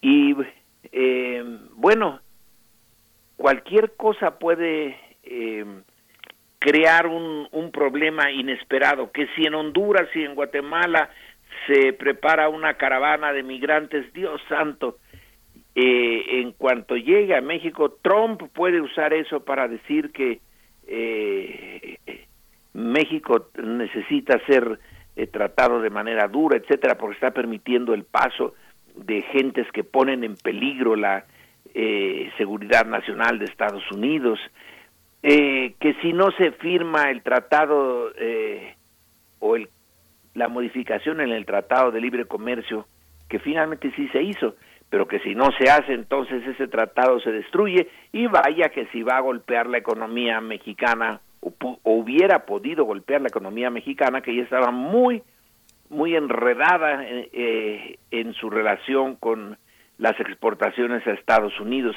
O que si el eh, crimen organizado hace esta salvajada de matar a personas que tienen nacionalidad norteamericana pero viven en eh, Chihuahua, entonces Trump toma el teléfono y le dice al presidente de México que si quiere le puede mandar gente ahí para que eh, ponga en orden eh, a ese estado de Chihuahua, más o menos como cuando eh, andaba persiguiendo a Villa en 1916 en ese mismo estado y con unos incidentes muy desagradables. Entonces, para nosotros ahora, con Trump en particular, eh, es una eh, relación muy poco predecible. ¿Qué se le pueda ocurrir eh, o qué momento encuentre adecuado para sacar a México como un problema y golpearlo y así ganar eh, la aceptación o, o, o reforzar la aceptación que tiene entre sus eh, partidarios donde el racismo y el eh, la idea de la supremacía blanca eh, priva, bueno, hace que la eh, sea poco predecible la relación. Y cuando eh, Andrés Manuel López Obrador fue a Estados Unidos, tenía que ir en algún momento, pues eh, siendo vecinos y de la principal potencia del mundo, etcétera, eh, no podía eh, rehuir por mucho tiempo la ida a ese país. Entonces ir ahí fue como meterse a la jaula del león, no sabía si el león ya había comido y no estaba muy dispuesto a atacar, o si sí estaba hambriento y había eh, posibilidades de que lo hiciera cachitos, más o menos como hizo con eh, Peña Nieto, eh, hace que una relación que siempre será difícil, siempre tendrá peligros potenciales para México, ahora resulte eh, todavía más eh, complicada. Y en estos tiempos en que se juega la eh, presidencia de, eh, de Estados Unidos, sobre todo la reelección de Trump, que es un personaje eh, rarísimo, que eh, es difícil de explicar cómo llegó a ser presidente de Estados Unidos, pues México tiene siempre que andar con mucho tiento, con mucho cuidado. Y el último incidente este de que se preparaba una caravana de migrantes eh, sin documentos para entrar por la frontera con Guatemala y luego llegar a la norteamericana, pues despertó todas las alarmas y eh, sigue estando México en eh, el gobierno mexicano con un ojo al gato y otro al garabato, que no se le vaya a salir de control lo de los migrantes, porque ya tendrá una reacción de, de Trump o puede tener una reacción justo cuando Trump la pueda utilizar para eh, inyectarle más energía a sus eh, partidarios. Así que, en eh, conclusión, esta es una época eh, difícil para las relaciones exteriores de México, que en un 90% están volcadas hacia Estados Unidos, pues no, no nos queda mucho, no hay muchas opciones. El mundo a veces parece, eh, el mundo externo parece estar reducido para nosotros los mexicanos en función de nuestra economía y nuestra política en Estados Unidos. Y eh, necesitamos eh, tener más o menos claro qué es lo que eh, se requiere para que esta relación no se convierta en un problema para un país tan eh, lleno de debilidades como el nuestro y el eh, no tener el Jesús en la boca todo el tiempo en, pensando qué es lo que Washington va a hacer eh, ahora, qué, cuál va a ser su reacción, cómo nos podemos defender, etcétera. Si en el pasado más o menos era predecible, ahora lo predecible se ha reducido bastante más. No sé por cuánto tiempo. Eh, no sé si Trump se vaya a reelegir. Si no se reelige, bueno, quizá volvamos a la normalidad, eh, una normalidad más o menos como la de antes, pero si se reelige, eh, todos los días hay que estar pensando a ver qué se qué sorpresa nos depara la relación con el vecino del norte. Ujú. Y en esta tensión de, de sumas y restas de, en la relación bilateral con Estados Unidos, doctor Lorenzo Meyer, pues yo pregunto qué lugar tiene el, el Tratado de Aguas que, que, que- que tenemos con Estados Unidos precisamente en la, en la frontera, eh, evidentemente en la frontera norte. Ese, Ajá, ese con- con- tratado es eh, bien interesante porque se firmó en uno de esos momentos rarísimos en que Estados Unidos tiene eh, necesidad de México de mantener, es la Segunda Guerra Mundial, es 1944, es eh, todavía la buena vecindad, Roosevelt, eh, ya no sé si se firmó cuando Roosevelt todavía vivía o ya eh, o no, pero es todavía el, eh, el coletazo de la buena vecindad. Cuando la guerra hizo que se le perdonara la deuda a México, que se arreglaran las eh, los temas por las reclamaciones de los daños causados durante la revolución, que se tuviera una eh, una relación de cooperación eh, rarísima, eh, que no se da todo el tiempo, que hubiera préstamos, que México eh, mandara sus braceros. En esa atmósfera se firmó el tratado en donde tenemos más agua nosotros que los Estados Unidos en el reparto que se hace del agua de los afluentes del Bravo. Entonces, eh, es un momento que se quedó congelado con el Tratado de Aguas y que no podemos ponerlo en peligro porque vamos a ver cómo le haríamos para hacer un nuevo Tratado de Aguas con Trump y que Trump dijera, eh, pues acepto que México se quede con más agua que la que nos da a nosotros, cuando la guerra por el agua ya se está dando en varios países. Veamos lo del Nilo y en el eh, en ese reparto de Sudán y Egipto, etcétera, eh, ahí hay una tensión brutal por el agua. Nosotros tenemos problema de agua en el norte, los norteamericanos también, y a mi juicio ese tratado hay que tener mucho cuidado con el no dar ningún pretexto para que eh, se nos venga abajo, porque fue una, un buen momento en el que se firmó, pero ese momento ya no existe. Doctor Meyer, en esta visión de los eh, de- de- de- del tratamiento de la bueno, dicen que nadie sabe, es un misterio en qué consiste la cuarta transformación, pero bueno, en el papel la transformación de, la, este, de las instituciones en México es algo que diariamente vemos en la, en la conferencia mañanera del presidente, su intención de transformación. ¿Hasta qué punto la transformación que propone el presidente no es una afrenta para Estados Unidos? ¿Hasta qué, qué, qué, qué aspectos eh, cree que si se llegan a tocar, trastoquen la relación? Si eh, eh, quitamos eh, la parte de eh, impredecible de Trump, no, no es una afrenta. La cuarta transformación para mí no es ningún misterio, es poner al día un sistema que quedó social eh, y cultural también, que quedó congelado por el larguísimo tiempo en que el PRI dominó, en particular después del cardenismo, y que eh, dio, entre otros, entre otras muchas cosas, paso a la recreación de una oligarquía y una gran oligarquía mexicana.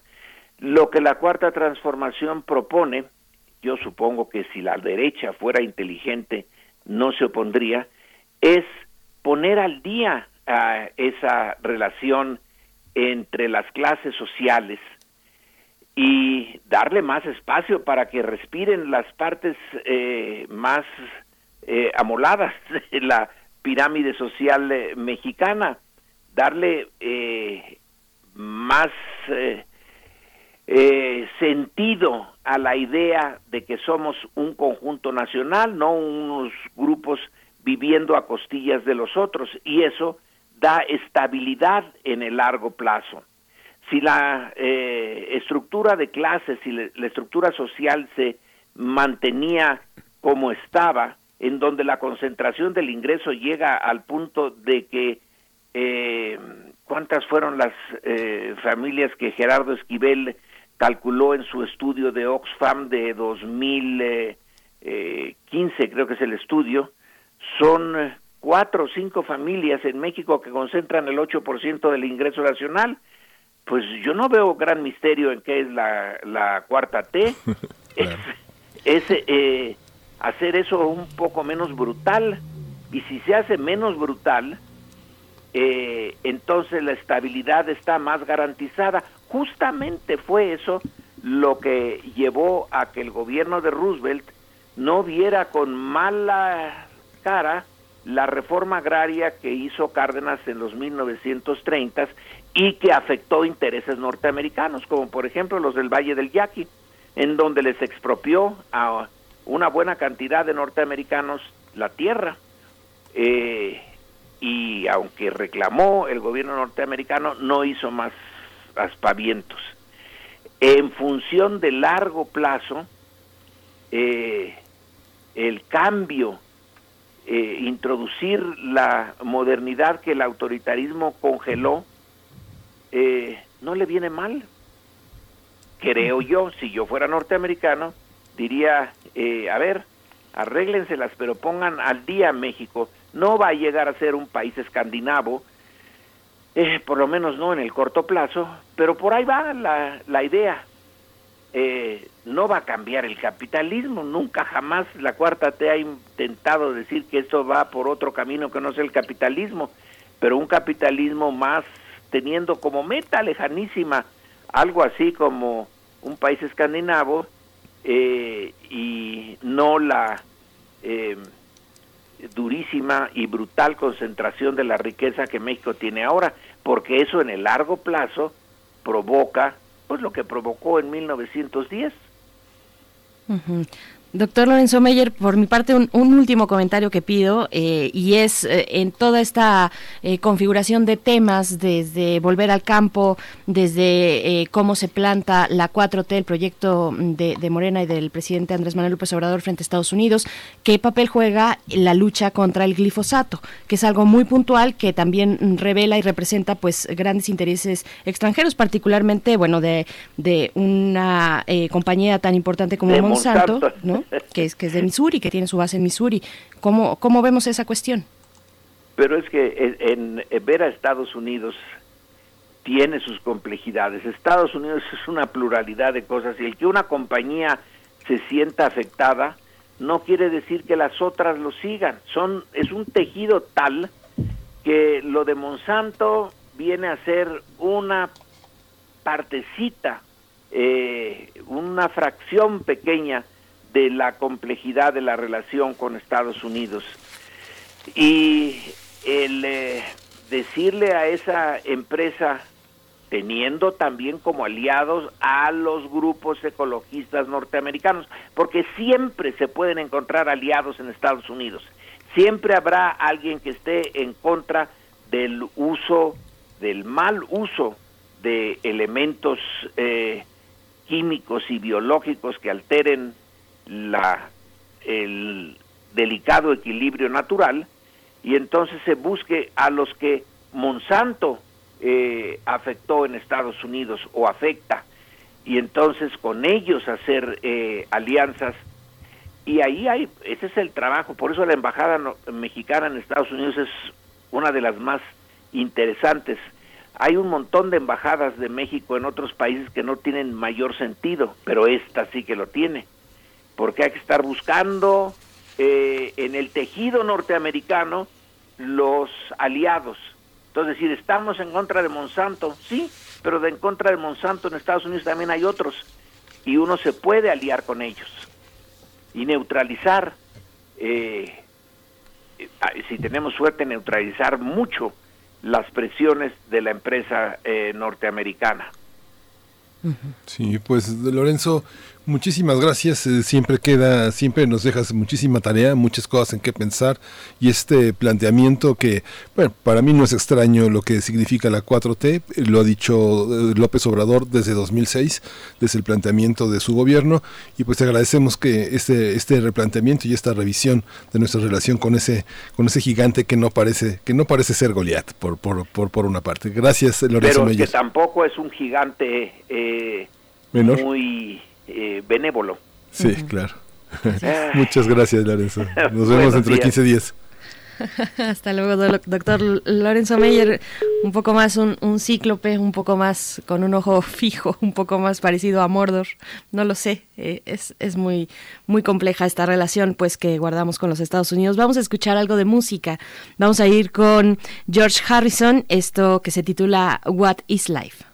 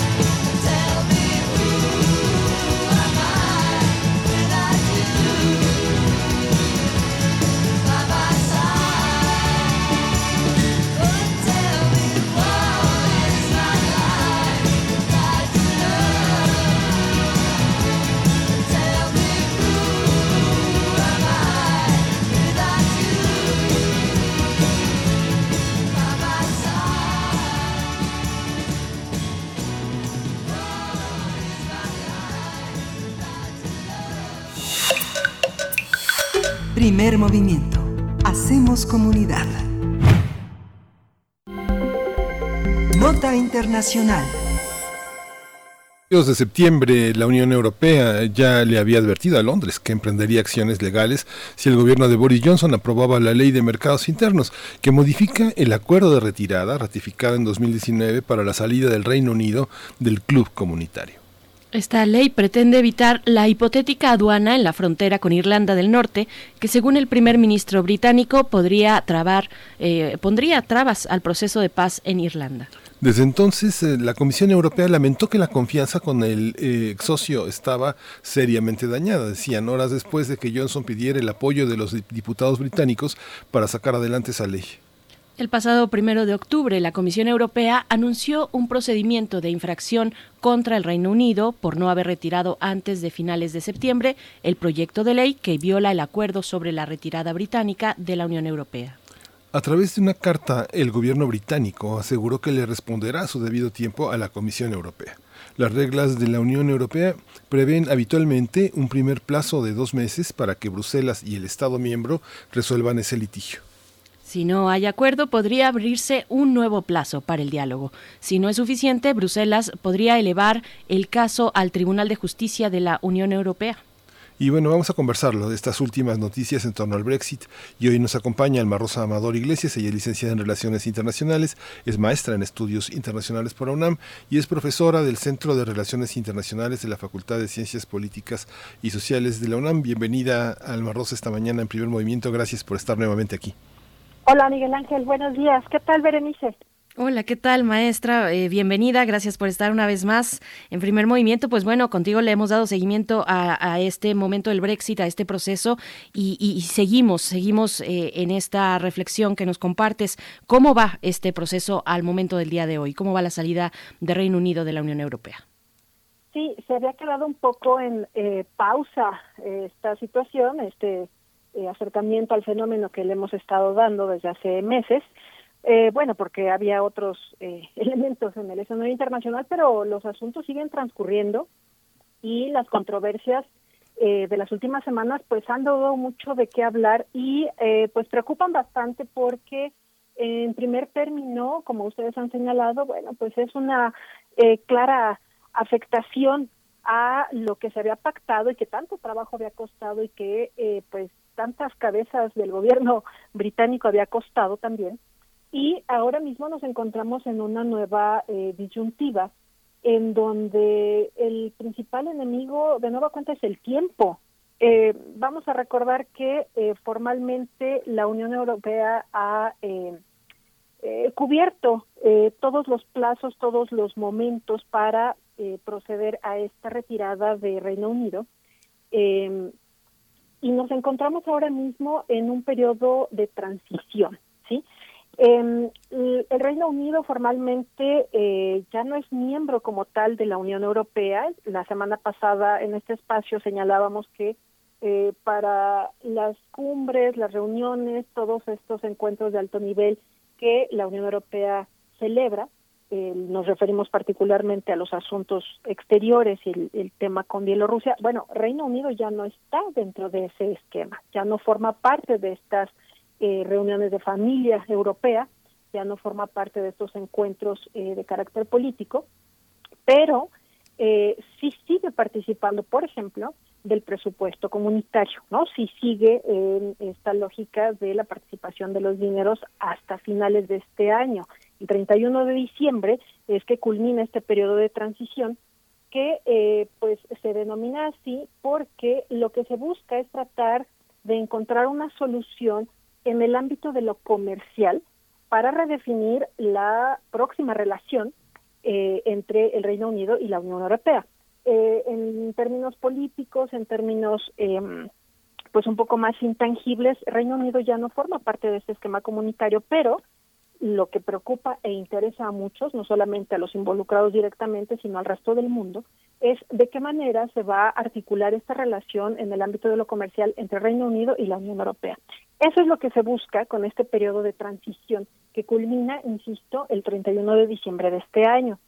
Eh, pues estamos en octubre, ¿no? Y eh, con esta eh, propuesta que está realizando Boris Johnson sobre la ley de mercado interno, eh, pues las preocupaciones están a la orden del día porque en primera instancia lo que se está echando para atrás es eh, pues este acuerdo que tanto trabajo le ha costado y que implica, entre otras cosas, eh, la posibilidad de imponer una aduana, una frontera, un límite físico entre las dos Irlandas y, eh, bueno, pues lo que de ello eh, derive, ¿no? Entonces, mm, ahora mismo estamos atentos a esta redefinición de la articulación comercial que va a existir o no, porque esa es otra posibilidad, entre el Reino Unido y sus socios europeos. Em, la idea de este periodo de transición, bueno, pues era dar un poco de, de- espacio, un poco de respiro para poder construir esta relación post-Brexit. Pero, bueno, pues lo que está pasando en realidad nos habla más bien de que se le está agregando pues más eh, sal y pimienta a esta eh, controversial salida del, del Reino Unido. Em, esta propuesta, este proyecto de ley del mercado interno pasó eh, hace unos eh, días en, en la Cámara de los Comunes y queda pendiente su, su aprobación, su ratificación en la Cámara Alta. Todavía no, no termina este asunto.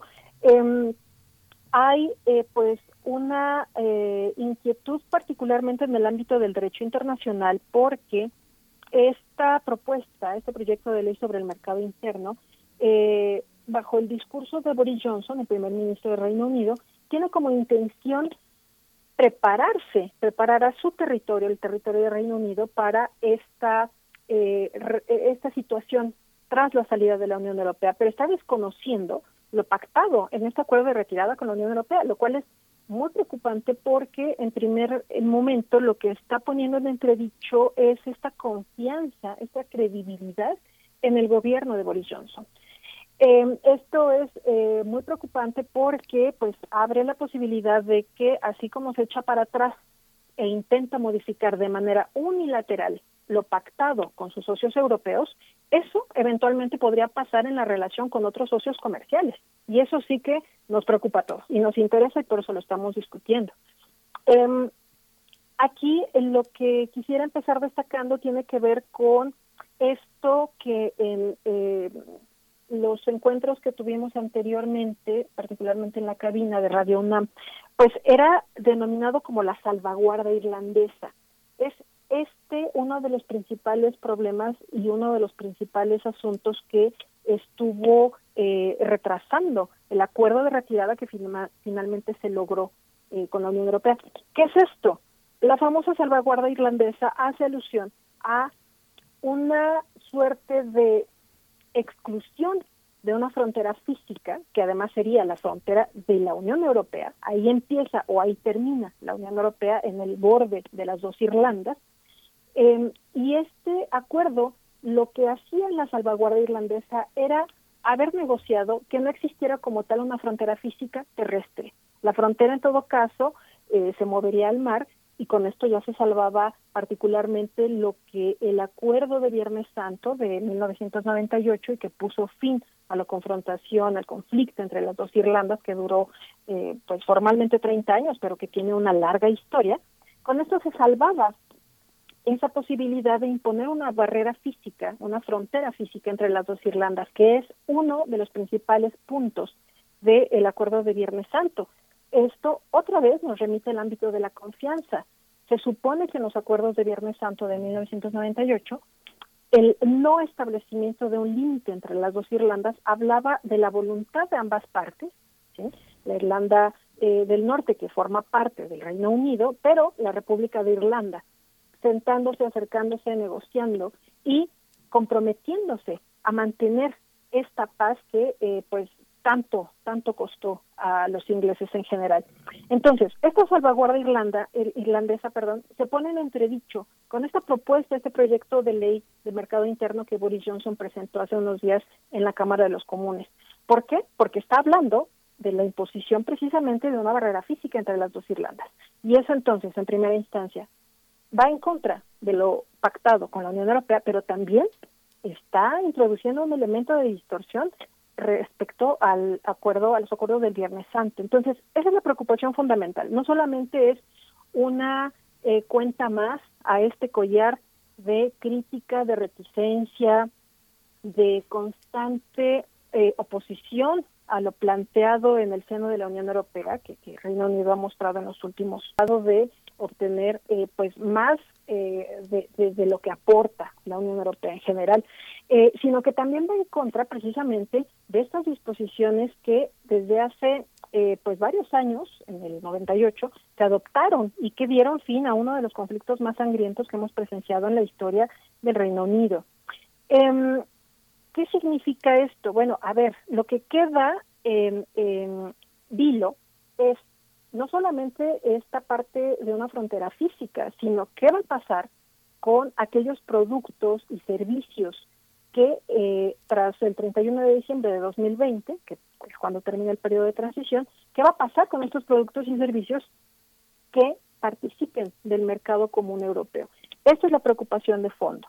Eh, hay una cosa también que no eh, deja muy buen sabor entre sus socios europeos y que preocupa a otros socios comerciales, que es precisamente la falta de confianza y la falta de credibilidad que se está manifestando en estas acciones unilaterales que está desarrollando el Reino Unido.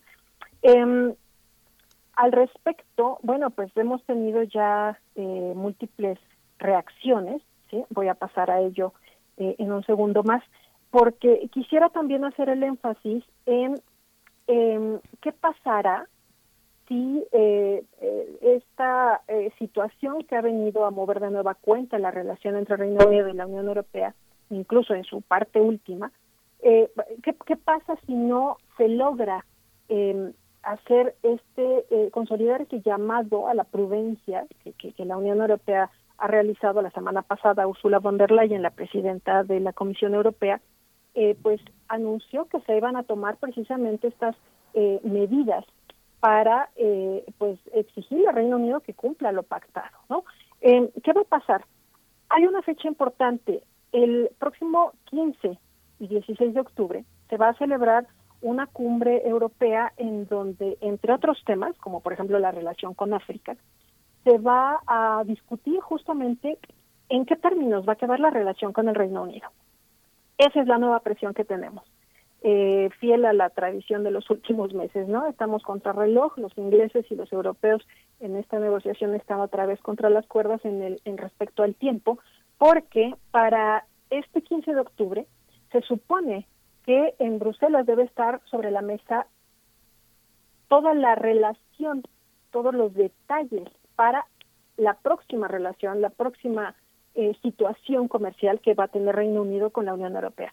Y bueno, pues estamos prácticamente a menos de 10 días y eh, pues tenemos estas condiciones que, que estamos eh, relatando.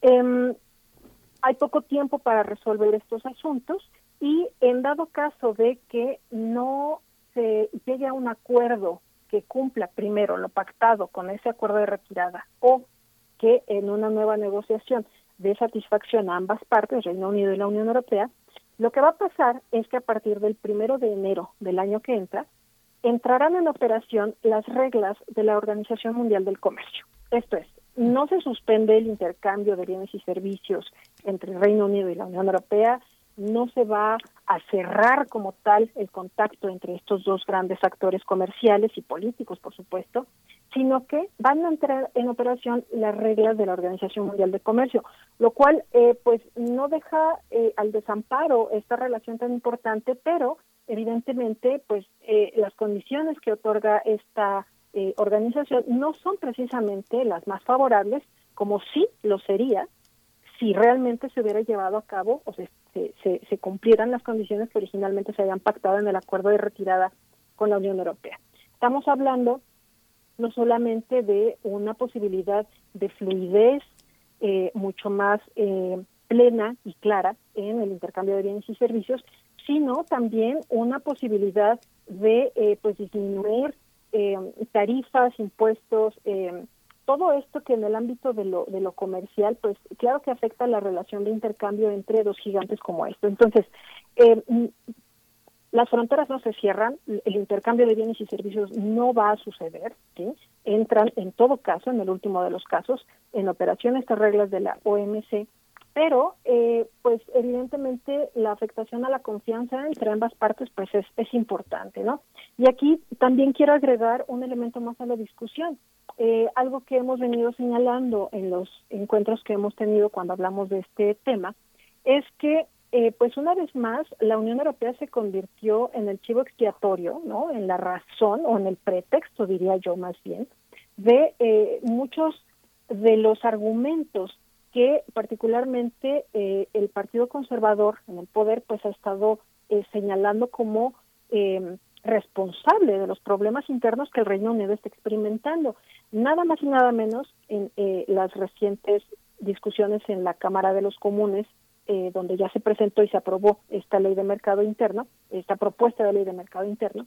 Eh, uno de los argumentos de Boris Johnson eh, totalmente alejado de la realidad era que, eh, bueno, eh, continuar en la tónica, acceder, llevar a cabo los puntos del acuerdo de retirada de la Unión Europea, pues iba a implicar incluso que la Unión Europea iba a limitar el acceso o la salida de bienes y servicios provenientes del Reino Unido, lo cual es una mentira total, ¿no? O sea, estamos viendo incluso en estos últimos momentos que eh, pues Boris Johnson está ocupando al espacio de la Unión Europea como un pretexto para justificar pues muchas de las acciones que ha estado desarrollando en eh, manifiesto que eh, esta relación entre lo interno y lo externo es muy estrecha, es mínima y que eh, en el caso del Reino Unido pues una vez más es usado como un pretexto para justificar eh, e incluso para eh, pues lograr generar entre eh, los votantes pues un rechazo total y pleno hacia la Unión Europea, ¿no? Eh, recientes encuestas aplicadas en Reino Unido hablan de que pues eh, hoy día prácticamente el 30% de la población en eh, capacidad de, de, votar en Reino Unido pues eh, está a favor de, de la retirada de la Unión Europea. Una vez más, se pensaron mejor las cosas, ya vieron lo que implica un encarecimiento de productos, una posibilidad de que los eh, productos también se tarden más en llegar al, al mercado de, de, Reino Unido, eh, pero sobre todo la afectación al eh, gasto cotidiano, el bolsillo, uh -huh. pues es un indicador muy serio. La gente ya se dio cuenta, ¿no? Finalmente de que la retirada de la Unión Europea no es precisamente lo que los políticos conservadores les manejaron y eh, bueno, pues ello ya también ha dado eh, reacciones en el mundo eh, y también en el Reino Unido. Cabe señalar que em, anteriores primeros ministros como Theresa May, John Major, y hace poco se incorpora David Cameron, ¿no? Que es el personaje que inició este eh, esta posibilidad de, celebrar el referéndum en donde se, se decidió la retirada de la Unión Europea. Bueno, estos tres personajes, ¿no? ex primer ministros, eh, han dicho que pues la actitud, las acciones, las decisiones que está tomando Boris Johnson son muy peligrosas porque entre otras muchas cosas, pues lo que hacen es dejar muy mal parado a Reino Unido en el ámbito de lo internacional como un actor poco serio, poco responsable y que desconoce las reglas del derecho internacional. ¿no? Eh, ahí también hay que señalar que eh, eh, algunos integrantes del gobierno estadounidense han señalado que esta actitud de, de, Boris Johnson va en contra del derecho internacional, ¿no? Lo cual es muy preocupante. Ya también otras voces al interior del Reino Unido han dicho que, eh, bueno, cuando Estados Unidos habla de que hay una afectación al derecho internacional, entonces sí tenemos que preocuparnos, ¿no? Porque para que eh, Estados Unidos y, y, algunos de sus actores más destacados hagan este tipo de declaraciones es que las cosas están realmente muy mal, ¿no? Eh, Alemania, que es otro actor fundamental de eh, las relaciones internacionales y de Europa, pues han eh, calificado estas acciones del de, gobierno de Boris Johnson como irresponsables, lo cual, bueno, yo creo que es una palabra que se queda pues pues corta, pero eh, en esta eh, actitud sobria de, de, Angela Merkel y compañía, bueno, pues es lo menos que hay que decir, ¿no? Eh, preocupa mucho justamente eh, la negociación de los próximos acuerdos comerciales de Reino Unido. Eh, el mes pasado también se celebró el primer acuerdo comercial por parte del Reino Unido, el primer acuerdo comercial post-Brexit. Este acuerdo se culminó con Japón y bueno, pues también por allá están un poco inquietos porque eh, pues si esto está haciendo el gobierno conservador de Johnson con la Unión Europea, ¿no? Que hay una relación de más de 40 años que le respalda, pues qué pasará, ¿no? Con estos nuevos acuerdos que se están celebrando. Em, se preveía también que ah, antes del fin de este año se lograra un acuerdo comercial nuevo post-Brexit con Estados Unidos, pero eh, pues entre el asunto de la contingencia sanitaria por la pandemia de COVID-19 y las elecciones que próximamente se celebrarán en el país del norte, bueno, pues este acuerdo eh, no se ha consolidado, ¿no? Entonces, es una situación eh, preocupante, eh, es algo a lo que tenemos que seguir poniendo eh, mucho, mucho cuidado, em, pero sí eh, tenemos que insistir en esta parte preocupante, sobre todo de pues dejar de lado los acuerdos y esta afectación al derecho internacional a la cual se había eh, comprometido el Reino Unido para hacer cumplir eh, este término de relación con la Unión Europea. Entonces es una cosa muy importante a la que tenemos que darle seguimiento en la reunión en Bruselas, la cumbre europea en Bruselas del próximo 15 y 16 de octubre, será una cosa importante y eh, pues bueno, vamos a ver en qué termina este episodio que eh, pues se supone que era la última parte que tendría que ser un poco más tersa, ¿no? Porque ya se había llegado a un acuerdo, pero eh, pues en la práctica estamos viendo que todavía hay mucho que discutir. Sí, justo. Justo.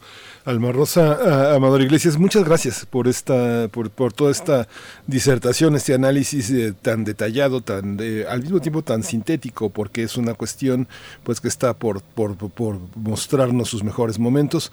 Eh, nos eh, est estamos al habla, estamos en contacto, porque esto todavía da mucho que pensar. Nos quedó, nos quedó pendiente Irlanda y nos quedaron pendientes los volúmenes comerciales que a los que se enfrentará frente a la Unión Europea, este, este enorme país que es el Reino Unido. Muchas gracias, Alma Rosa.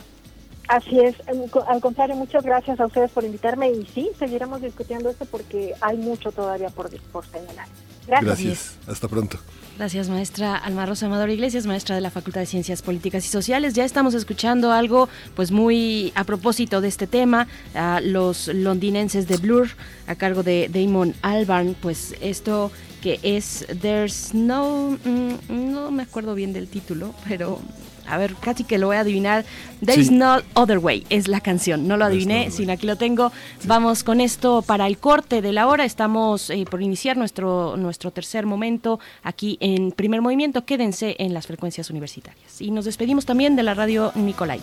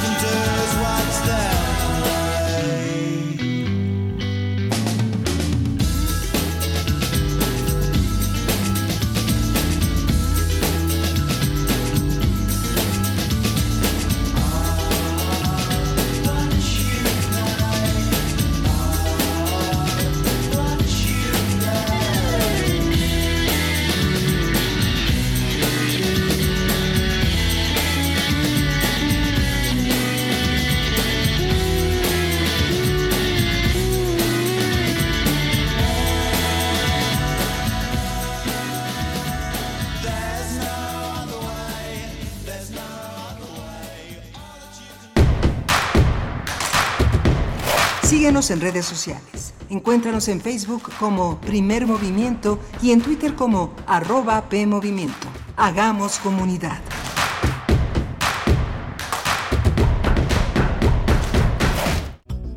El 48 Festival Internacional Cervantino se vuelve digital para llegar a ti. Sé parte de esta fiesta cultural. 12 países, más de 50 actividades y 570 artistas en acción. Vívelo de forma gratuita del 14 al 18 de octubre. Conoce la programación en festivalcervantino.gov.mx. Contigo en la distancia, el Cervantino es Hashtag el espacio que nos une. El espacio que nos une. Llegó el momento a los jóvenes de ser emprendedores, de enfrentar retos, de demostrar que son el futuro de México. Llegó el momento de ser solidarios, llegó el momento de generar oportunidades y de no tener miedo al éxito. Llegó el momento de entender que México te necesita y no quedarnos con los brazos cruzados. Llegó el momento de creer, porque la vida ya cambió y nosotros estamos listos. Somos PT. El PT está de tu lado. Total, voy a ser policía. Le saca uno la verdad a las personas, como sea, de guacanazos, a meterles la macana eléctrica. Éramos los halcones. Creí que era un bebedor social y que podía dejar de beber cuando yo quisiera, ¿no? Y no fue así. Perder familia, tocar un fondo de sufrimiento muy cabrón, de esos delirios visuales, ver cómo me comía las arañas, los alacranes. El mundo de las drogas no es un lugar feliz. Busca la línea de la vida. 800-911-2000. La psicología observa al ser humano, sus escenarios y comprende su diversidad. Adentrémonos en ella. Juntos hagamos conciencia, psicología y sociedad. Cuarta temporada. Un programa de análisis y reflexión con Berenice Camacho y los doctores Mariana Gutiérrez Lara, Jorge Álvarez Martínez y Laura Ramos Langurén. Todos los lunes a las 18 horas por el 96.1 de FM y su retransmisión los jueves a las 16 horas por el 860 de AM. O si lo prefieres, escucha el podcast en radiopodcast.unam.mx. Radio UNAM, Experiencia Sonora.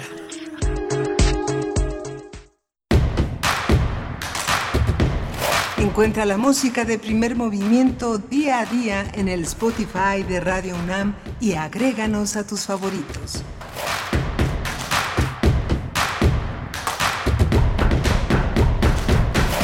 Hola, buenos días. Eh, hoy es eh, martes 6 de octubre. Regresamos aquí a Primer Movimiento. Son las 9.03 de la mañana. Estamos en la Ciudad de México. Estamos en Adolfo Prieto, eh, Colonia del Valle, Adolfo Prieto 133. Estamos en la producción ejecutiva Uriel Gámez. Socorro Montes en la operación de los controles y le doy la bienvenida también a Berenice Camacho. Bienvenida Berenice, ¿cómo estás? Buenos días. Hola Miguel Ángel Quemain, muy bien, muchas gracias, con mucho gusto estar aquí esta mañana de martes y agradeciendo también pues a todos los que se eh, pues eh, se, se, sienten y se, se, sienten convocados en redes sociales y ejercen esa posibilidad de hacer comunidad, de, de, enviar sus comentarios a través de nuestras cuentas en Twitter, arroba PMovimiento, en, en Facebook Primer Movimiento UNAM. Gracias por escribirnos y por estar atentos a pues estas reflexiones que compartimos con ustedes cotidianamente. Nos dice Edel Jiménez por acá, dice, son las nueve, ya debería estar en la maquila y todavía estoy escuchando Primer Movimiento cómodamente y me daré lujo de irme alegremente en bicicleta. Pues es una muy buena noticia que utilices la bicicleta. Hay una iniciativa para hacer permanente, para dar eh, difusión, pues, eh, para, para que las personas se animen a utilizar esta ciclovía que, eh, pues, que, se desplaza por, por insurgentes, que precisamente llega a la altura y, y, y pues parte, pues, en lo que es ciudad universitaria, va en medio sobre insurgentes y pues bueno, hay que defender estos espacios porque finalmente son maneras plurales de movernos en una ciudad como esta o en la ciudad de que se trate. Es un, es un debate también que está en lugares y en ciudades como Berlín, como en Alemania, que también se están preguntando si deberían dejar o no las ciclovías eh, que fueron emergentes ante el caso de la pandemia, pero que ahora bueno, salvo por la cuestión de los brotes, pues se preguntan, ¿las dejamos o no las dejamos? ¿Se quedan o no? ¿O se van? Bueno, también estamos en ese debate aquí para el caso de la Ciudad de México, Miguel Ángel. Sí, lo que sucede es que en ciudades como Ámsterdam, como Copenhague, como Berlín, como Frankfurt, Múnich, hay una amplia red de comunicación a través de la bicicleta, hay un enorme respeto ante los propios ciclistas, hay penalizaciones para para las personas que no cumplen con el reglamento no es lo mismo que, que, que en nuestro territorio donde las eh, eh, no hay no hay unas suficientes ciclovías no hay una suficiente reglamentación ni penalización para las personas que infringen el reglamento de tránsito que agreden a los ciclistas para los ciclistas que agreden a los automovilistas y a los peatones creo que falta creo que falta bastante para que nos conduzcamos con la misma fluidez que en una ciudad como Ámsterdam por ejemplo no este o Rotterdam. Que, todavía ha llevado años, ha llevado décadas esta, y apenas estamos empezando, pero estamos empezando creo que con el pie derecho, ¿no? Pues sí, hay que seguir en esta, en esta cuestión. Y bueno, nos preguntan también, Tela nos, nos pregunta si ya estamos en cabina. No, todavía no. Estamos de manera remota leyéndonos la mente porque pues no nos podemos ver. Estamos leyéndonos un poco el énfasis de las palabras. Es así como nos vamos alternando Miguel Ángel Quemain y, y yo para poder eh, pues llevar a cabo tres horas de transmisión así, un poquito oscuras, pero con la dirección de, eh, en su caso, cuando está... Eh, Frida Saldívar en la producción, ahora está Uriel Gámez, pues que nos van dirigiendo, pero en realidad no nos vemos. Estamos a sana distancia, como todavía mmm, una buena parte de las actividades, o gran, gran parte, eh, casi todas las actividades de la universidad, pues se encuentran en esta mo modalidad digital, pues nosotros también nos encontramos con sana distancia, esperando pues todavía un, un largo rato. Las eh, actividades administrativas se irán dando 10 días después, 10 eh, días después de que lleguemos al semáforo epidemiológico en color uh -huh. amarillo. 10 sí. días después. Y esto, estos 10 días después, eh, una vez que inicien, pues será eh, de manera escalonada, además, no eh, de, en, en, su formato, digamos, común, sino de manera escalonada, poco a poco, con sana distancia, con todas las medidas sanitarias que ya conocemos. Y pues bueno, así nos mantenemos haciendo posible este espacio, Miguel Sí, la universidad está preparándose de una manera muy intensa con todo el personal administrativo, con el personal sindical para un posible retorno. Por lo pronto, en el caso de los docentes, se ha señalado que eh, una vez concluido este semestre de manera remota, eh, se hará una reunión con los estudiantes para, de, para darles el resultado de sus calificaciones que deberán firmar y que se deberán entregar de una manera pues casi ritual a las unidades administrativas que correspondan en un acta firmada, en un contacto que para muchos profesores que ven por primera vez a sus alumnos, pues será pues será una, una, un encuentro emotivo importante, la UNAM muy preparada para este momento que ya está, ya está fechado, ya está fechado el momento de esa entrega y de esa, esa cuestión presencial, que será el próximo año, será en febrero, y bueno, estamos en esa, en esa ruta. Eh, nuestro, nuestro compañero Uriel Gámez, que es un joven no, no solo eh, inteligente y potente, es un ciclista consumado, nos hace... Eh, nos transmite, nos comparte el fallecimiento de Alexia Fernanda Ordóñez Mejía, que la UNAM y el equipo, la Asociación de Ciclismo de la Universidad Nacional Autónoma de México, pues lamenta su fallecimiento. Ella estaba entrenando con su papá, ella una, una de las grandes promesas del ciclismo nacional, eh, cuando en la México Pachuca un autor, un autor en estado de ebriedad los arrolló. ¿no? Esta, esto es lo que no debe de pasar, esto es lo que debemos de controlar y lo que se debe de castigar con mucha firmeza, porque pone en riesgo pues la vida de todos, ¿no? Sean promesas o no, es una vida y este descuido pues debe de ser, no, debe de quedar impune nunca, ¿no? Por supuesto, bueno, es una mm, profunda tristeza la que embarga pues a la comunidad eh, ciclista y, deportiva de la universidad y en general también eh, a los ciclistas, a las personas que, estamos, eh, pues que sabemos que, que, las vías de movilidad son muchas. Ella, bueno, no solamente utilizaba la bicicleta como vía de movilidad, como forma de movilidad, sino también eh, como parte, como integrante del equipo representativo de ciclismo de la universidad, es decir, una atleta de la bicicleta y pues lamentable este hecho ocurrido el 4 de octubre, hace apenas eh, dos días, el 4 de octubre, que, falleció por un accidente de tránsito, por un, eh, pues un, accidente de, un conductor, no se sabe exactamente bien las condiciones, pero bueno, finalmente un descuido de un conductor bajo las condiciones que sea, pero que terminó con, con la vida de Alexia Fernández Ordóñez y de también eh, su señor padre, Emilio Ordóñez Amador, pues nos unimos a esta pena que embarga a la familia, a los familiares de Alexia y a la comunidad universitaria y deportiva ciclista de esta, de esta universidad, Miela. Sí, pues eh, hoy toca la poesía que también es un bálsamo, es un bálsamo para, para todos, para los que la seleccionan, como hoy Berenice Camacho, y para los que la escuchamos. Vamos a la poesía. Vamos a la poesía después, quédense porque tendremos nuestra mesa del día. Vamos a conversar sobre la consulta popular. Esto ocurrido, esta discusión ocurrida en el Pleno la semana pasada, en el Pleno de la Suprema Corte de Justicia de la Nación, la consulta popular sobre los expresidentes y bueno, lo que determinó la Suprema Corte. Vamos a conversarlo con el doctor Hugo Concha Cantú, investigador del Instituto de Investigaciones Jurídicas de la UNAM. Pero ahora sí nos vamos con la poesía necesaria. Vamos. Primer movimiento. Hacemos comunidad.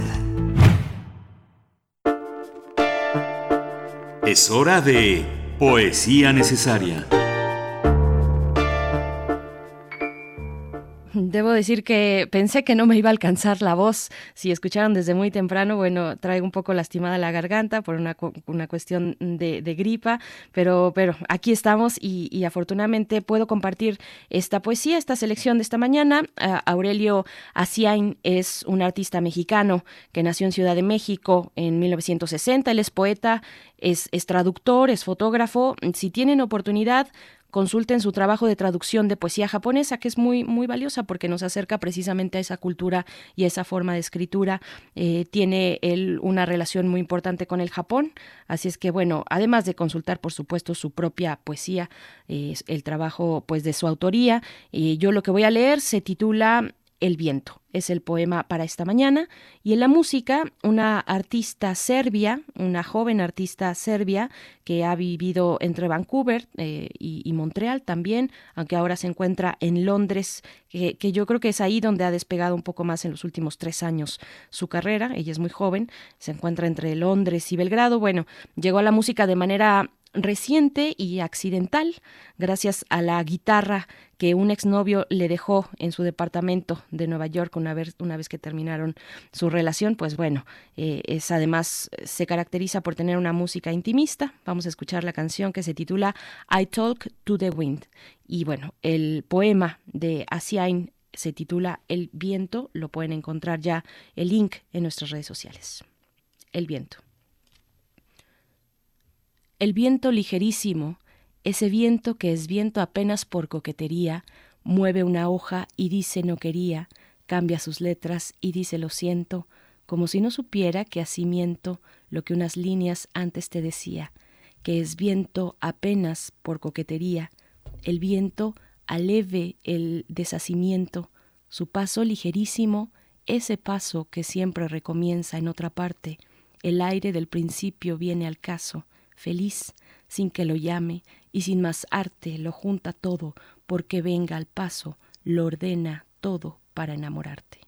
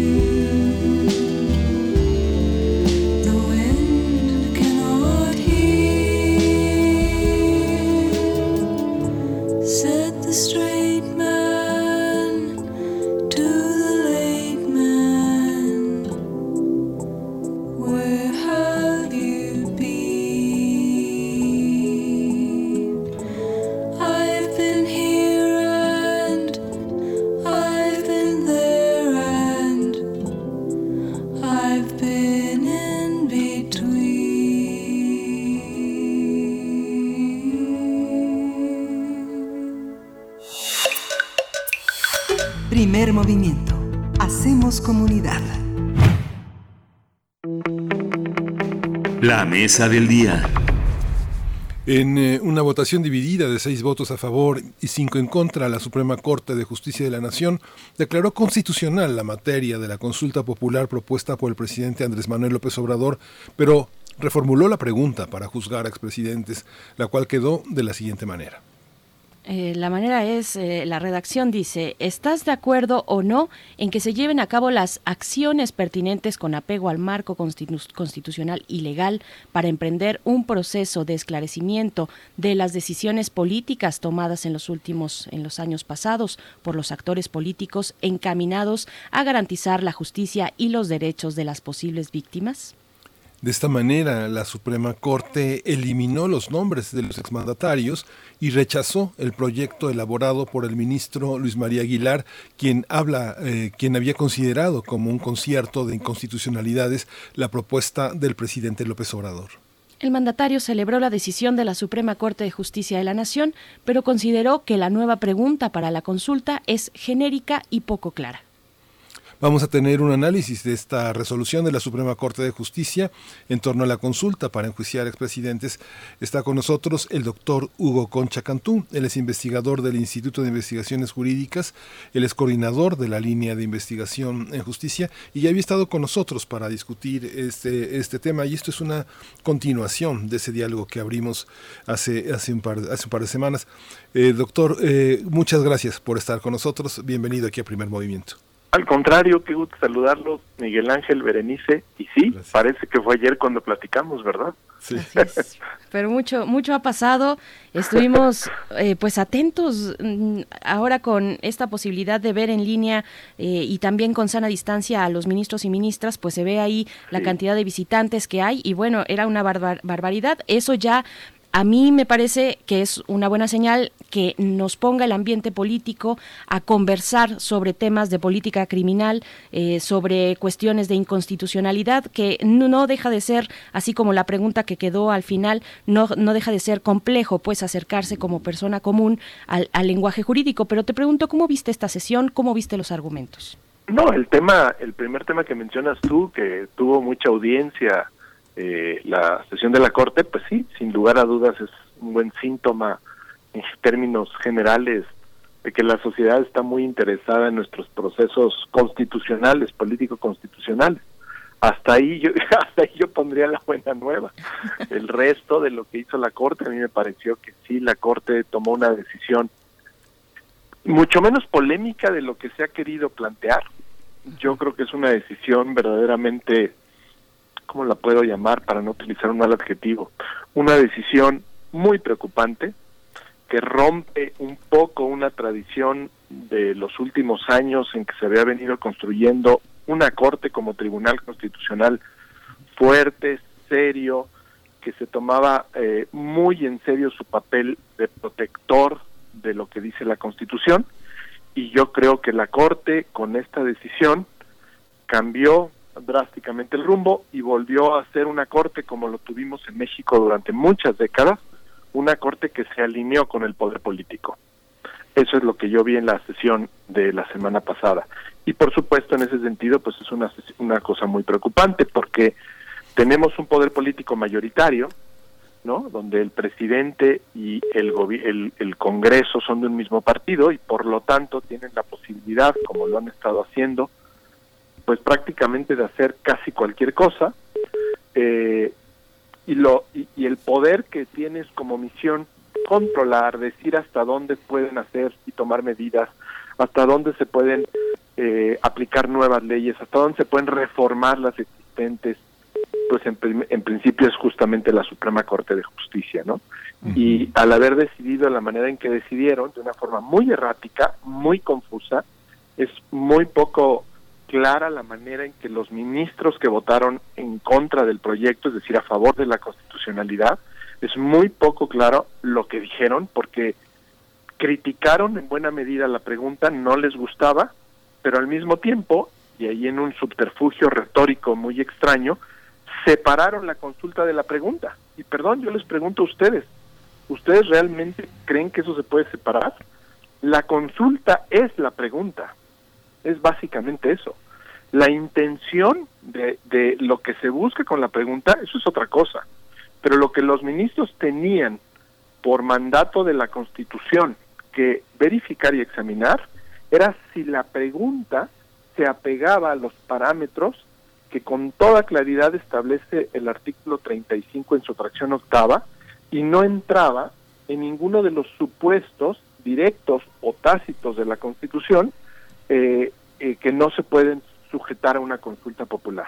Los ministros esto lo entendieron muy bien y por eso yo creo que en, el, en la sesión que ustedes vieron se dieron dos sucesos muy extraños o yo diría pues muy a modo para poder sacar el voto a favor de lo que quería el presidente de la República, el cual también debo decir, pues que estuvo cabildeando en las mañaneras diciendo lo que quería de la Corte, entonces era bastante clara la presión, no es que nos la imaginemos. Las dos cosas extrañas que suceden en esas sesiones, había un protocolo no escrito en donde normalmente para las, las sesiones del Pleno, el presidente de la Corte queda en último lugar para él exponer su punto de vista. Y esto tiene un sentido muy claro. El sentido es que los ministros, por orden alfabético, van planteando su posición eh, y finalmente el que interviene es el presidente. De esa manera el presidente no tiene mayor peso que ninguno que, cualquier otro ministro. Lo que sucedió en esta sesión fue algo inconvencional, poco poco usado, que justamente en cuanto explicó su proyecto Luis María Aguilar, el que intervino fue Arturo Saldívar. ¿Y por qué, por qué digo que es algo poco convencional? ¿Qué fue lo que hizo Arturo Saldívar con esto? Pues fijar la posición, como se dice vulgarmente, dar línea. Y la verdad de las cosas es que pues si hay ministros que han sido electos por este gobierno, propuestos por el presidente y ratificados por los senadores actuales, los cuales pues sí tienen un nivel de vinculación más cercano y por tanto son mucho mayor sujetos a las presiones que el gobierno pueda pueda ejercer no vean cómo se vot cómo votaron todos estos estas y estos ministros. Eh, esa fue una de las cosas que me llamó que llamó la atención y no me la llamó para bien. O sea dije qué mal que se esté tirando línea para para que los ministros se sientan presionados a, votar de alguna forma y tan existió la presión que varios de los ministros que votaron en contra particularmente Norma Piña y Javier Lainez hablaron de esa presión de que la Corte no podía estar sujeta a una presión política. Y el segundo elemento que me llamó mucho la atención fue este que me, que me referí yo hace rato. El análisis es un análisis muy retorcido, perdón que lo diga así, porque cada uno de los ministros o varios de los que votaron en contra del proyecto, es decir, a favor de la constitucionalidad, pues parecía que iban a votar en contra, que iban a votar en contra de la misma, porque hablaban de cómo se tenía que referir a otro tema, ¿no? Uno habló de la, de la justicia transicional, el propio presidente habló de la política criminal, otro habló de la importancia de la participación del pueblo, etcétera. Entonces, eh, con argumentos que no están contenidos o no estaban contenidos justamente en la pregunta original. Y sin embargo, al decir eso, los separaban y, su posición era que votaron a favor de la constitucionalidad, pero que había que hacer algunos ajustes a la pregunta. Y ojo, la ley de consulta eh, popular establece que la Corte puede hacer ciertas modificaciones a la pregunta, pero a la pregunta original, no cambiar la pregunta. Cosa que también la, la ministra Norma Piña, cuando ya salió la pregunta, la segunda pregunta, también lo planteó. Dijo, la Corte no tiene esta facultad de estar cambiando la pregunta. Entonces, si, si analizamos estas cosillas, que son, si quieren ustedes, muy técnicas, pero muy de lo que vimos, pues la verdad de las cosas sí podemos darnos cuenta que la Corte, por eso quizás sonaba fuerte lo que yo decía en un primer momento, pero lo hizo, la Corte quiso quedar bien, quiso decirle sí al presidente en esta vieja intención, y digo vieja porque es algo que se planteó desde que era presidente electo, de someter al pueblo el si queríamos juicio, si queríamos juicio para los expresidentes. La verdad es que quedó una pregunta tan ambigua, tan genérica, tan confusa, que creo que no dice nada, honestamente. Yo no sé ustedes cómo le están entendiendo, pero yo no, ¿quién va a decir que no a eso? Porque que, que, si queremos que se esclarezcan los hechos del pasado. Sí, claro que queremos que se esclarezcan los hechos del pasado, pero en eso, en ese esclarecimiento de hechos van muchas más cosas que lo que las acciones de los presidentes en particular a los que se quería señalar, ¿no? Sí, parece que se carece de todo, parece que se carece en la, en la, en la vida de- política mexicana de los procesos. Parece que los procesos se han suprimido, se cancelan y quedan únicamente las personas detrás de las decisiones. Y la, y la votación separada, parece que quienes votaron por la inconstitucionalidad quedan como unos villanos, como personas que intentan detener un proceso democrático, ¿no? Sí, cuando la verdad de las cosas es que, a ver, nadie votó en contra, es decir, a ver si lo puedo decir con toda claridad. Yo creo que nadie estaba en contra de que si hay delitos y que si hay delitos por parte de los expresidentes, que cuidado, porque además varios de ellos seguramente ya están prescritos esos delitos, ese era otro de los problemas de esa pregunta. Pero yo creo que nadie, ni ningún ministro se refirió, ni estoy seguro que no lo haría, nadie está en contra de que se juzgue a un expresidente, ni a nadie más que cometió un delito, y a estos señores menos. Es decir, pero lo que se discutía es si, la, si, si a través de una consulta popular se debe detonar o no esa investigación y esa persecución y esos juicios. Eso es lo que todos los que sabemos de derecho constitucional decíamos, ojo, eso no puede suceder. La justicia, lo dijo muy bien Lainez, la justicia no puede ser materia de consulta. Lo dice con toda claridad y con todo acierto, porque si dejamos a la consulta, si dejamos a la justicia que se detone solo cuando alguien lo decida, sea el presidente, sea el Congreso o seamos los del pueblo, pues imagínense qué discrecional se vuelve el actuar de la justicia. La justicia siempre tiene que actuar. Si hay un delito, si ahorita, digamos, lo voy a poner en términos mucho más aterrizados, que creo que los platicábamos hace una semana. Sí. Si el fiscal general, Gertz, en este momento, con los datos que le aportó Lozoya, para ser muy concretos, ¿no? En esto que tampoco tuvimos toda la todo el- toda la información correspondiente, pero si en estas eh, revelaciones que Lozoya le hace tiene elementos ¿sí? para investigar y en su caso presentarle a un juez penal los datos para abrir una carpeta para, para abrir un juicio, ¿de acuerdo? Eh, tiene que actuar. De hecho, el fiscal no se puede esperar al agosto del año que entra a ver si la gente decía, sí, sí, investigalos, o la gente decía, no, no quiero que se investigue. ¿Se dan cuenta lo- lo grave del asunto?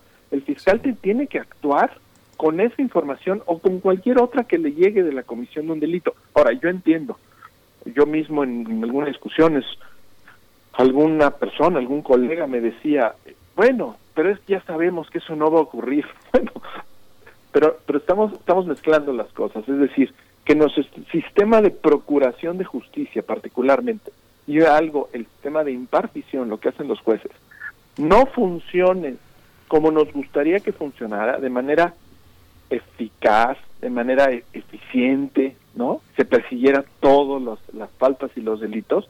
Bueno, ese es un problema que tenemos que analizar en sus méritos y en su, en su, en su lugar. No tiene nada que ver con que se le pregunte a la Corte si queremos que se haga o no se haga.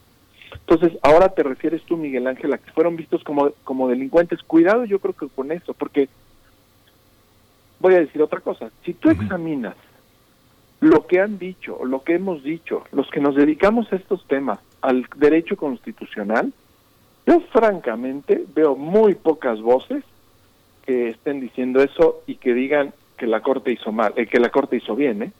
Hay una enorme crítica respecto a la decisión tomada por la Corte en materia específicamente constitucional.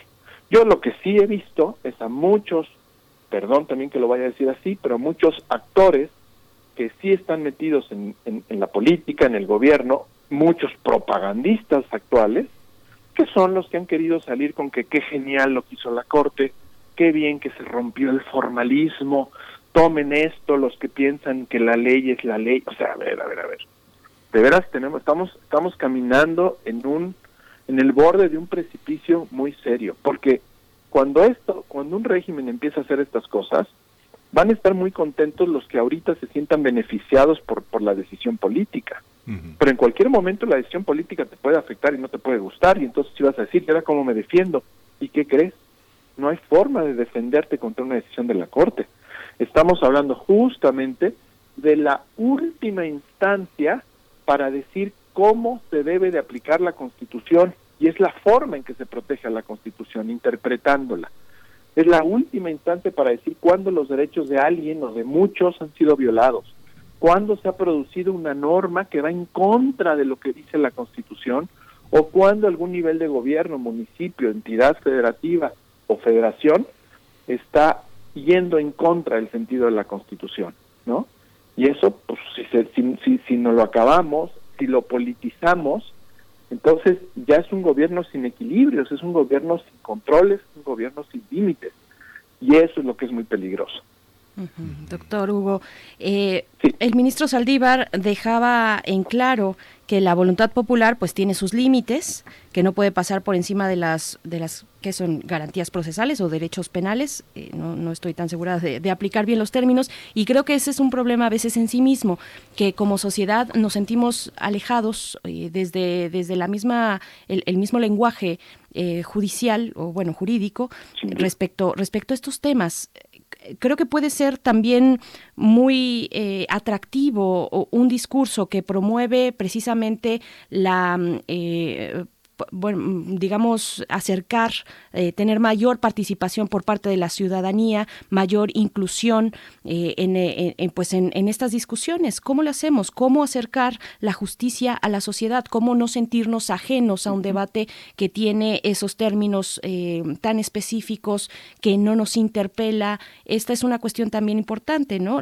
Sin, sin caer, por supuesto, en los juicios sumarios, en los juicios mediáticos, pero sí tener una, una injerencia y una comprensión y una relación para que tenga sentido la ley de la que se está hablando o el proceso del que se trate.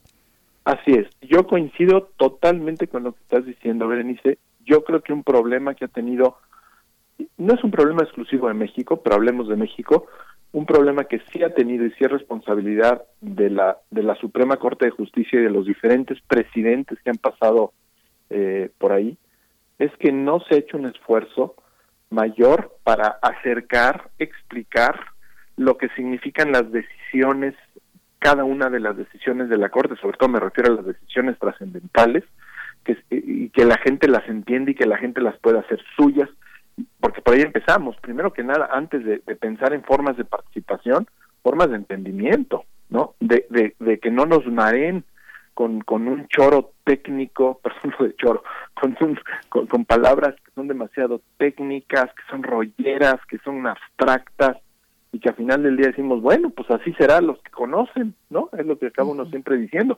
Cosa que sucedió un poco en esa sesión y que sucede sí. cuando tú lees esta pregunta. Yo como ciudadano, como ciudadano, olvídate de ser abogado, no ser abogado. Si tú lees la pregunta como quedó, verdaderamente se entiende lo que se va a decir a mí me parece tan obvia resolución, me parece tan tan tan confusa en los términos que para empezar viola lo que la propia consulta popular establece, tiene que ser una consulta sencilla, accesible, que se entienda, se, se violó porque justamente está la Corte haciendo esto a lo que tú te refieres de que ojalá no lo hiciera.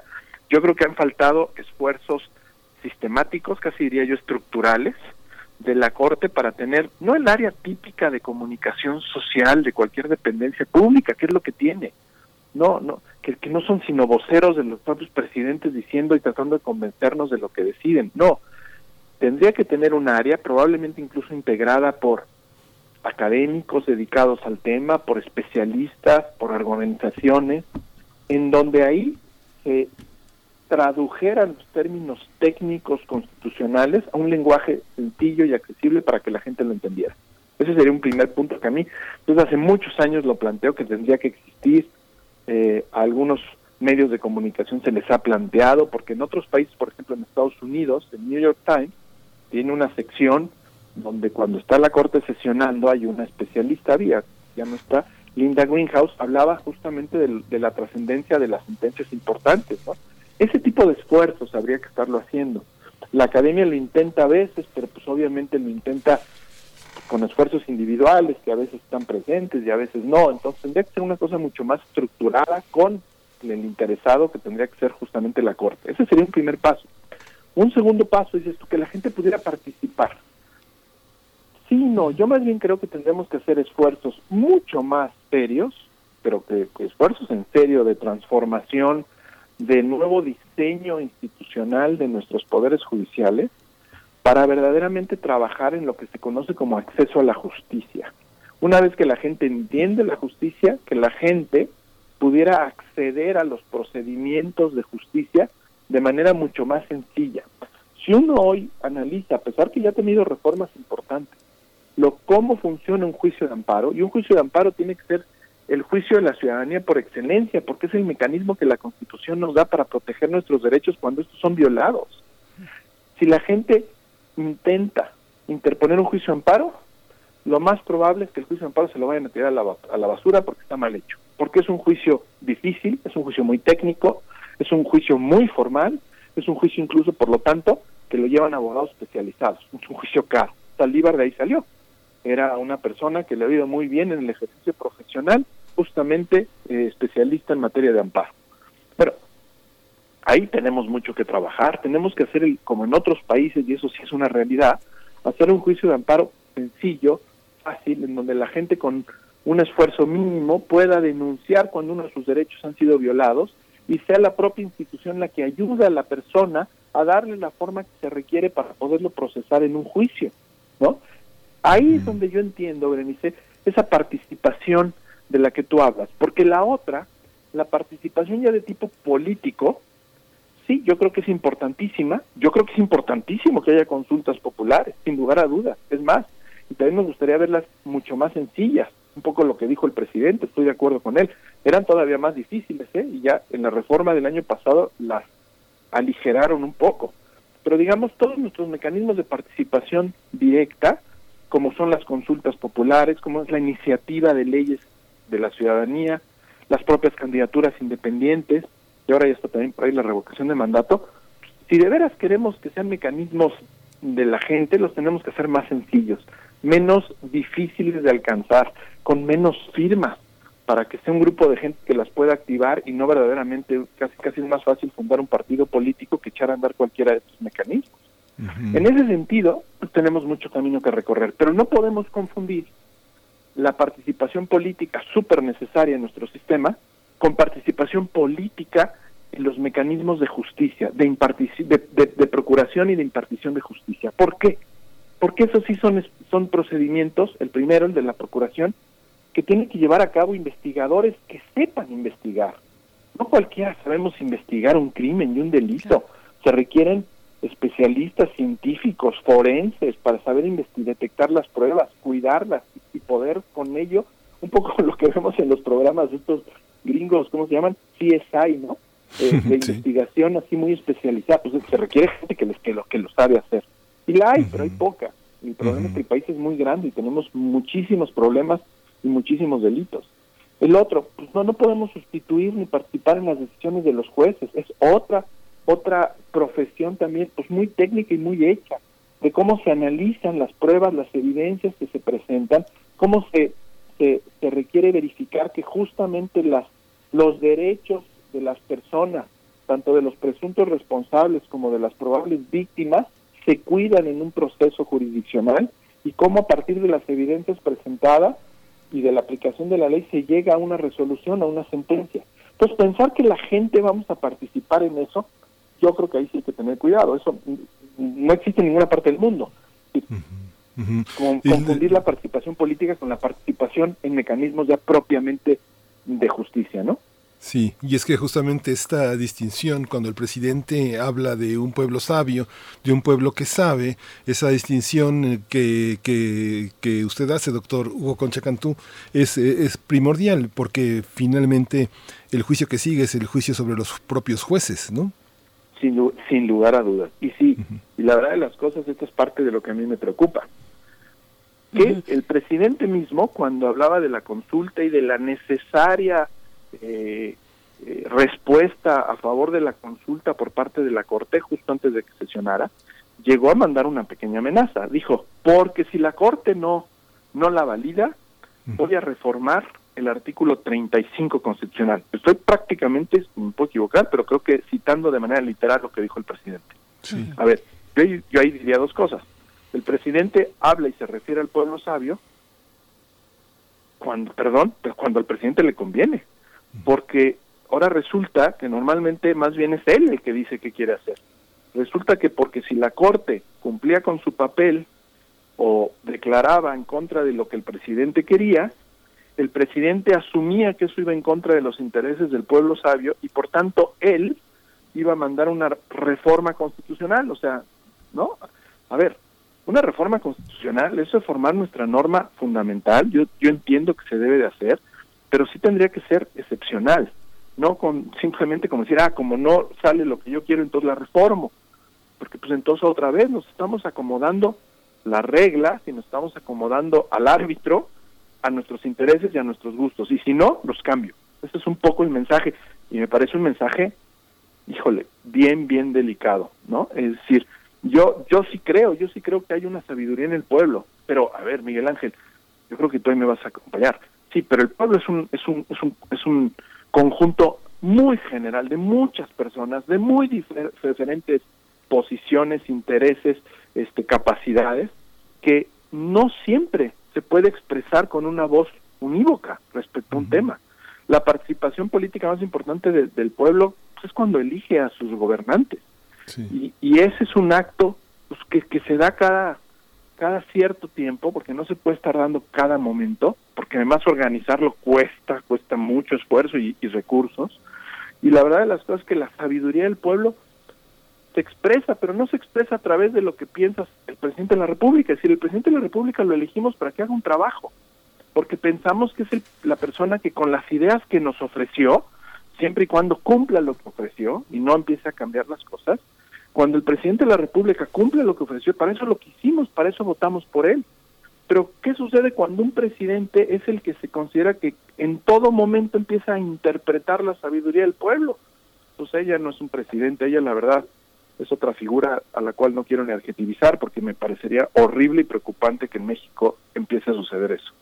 Doctor Hugo Concha, bueno, yo pienso, por ejemplo, que nuestro sistema, nuestro nuevo, ya cada vez menos nuevo, pero sí, digo, en comparación con la, eh, la data que tiene, que tuvo el anterior o que tiene en otros países sus, sus propios sistemas penales, el nuestro es muy nuevo.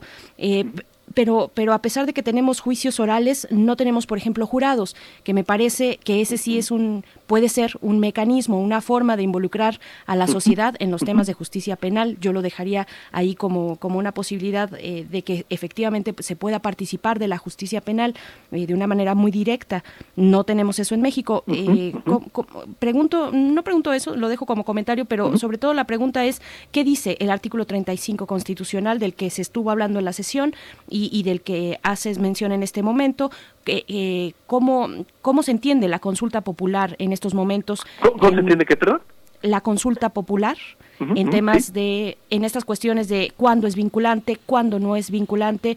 Hay un porcentaje en el padrón, me parece, que, que, que está involucrado ahí, que juega eh, un papel importante para saber si es vinculante o no. En fin, cómo un poco disipar esta cuestión. Sí, el, el artículo 35, el que, que- bueno, primero que nada, lo que dices del jurado, pues, por supuesto, este Berenice, y tienes toda la razón, fue una enorme omisión que se trajo a México, el, si ya íbamos a implantar ese sistema de justicia oral y adversarial, no copiar también, por cierto, que en algún momento existió la figura de los jurados, porque la figura de los jurados es algo así, lo más cercano, fíjate qué curioso, es como cuando se integran las mesas de funcionarios de casilla, ¿no?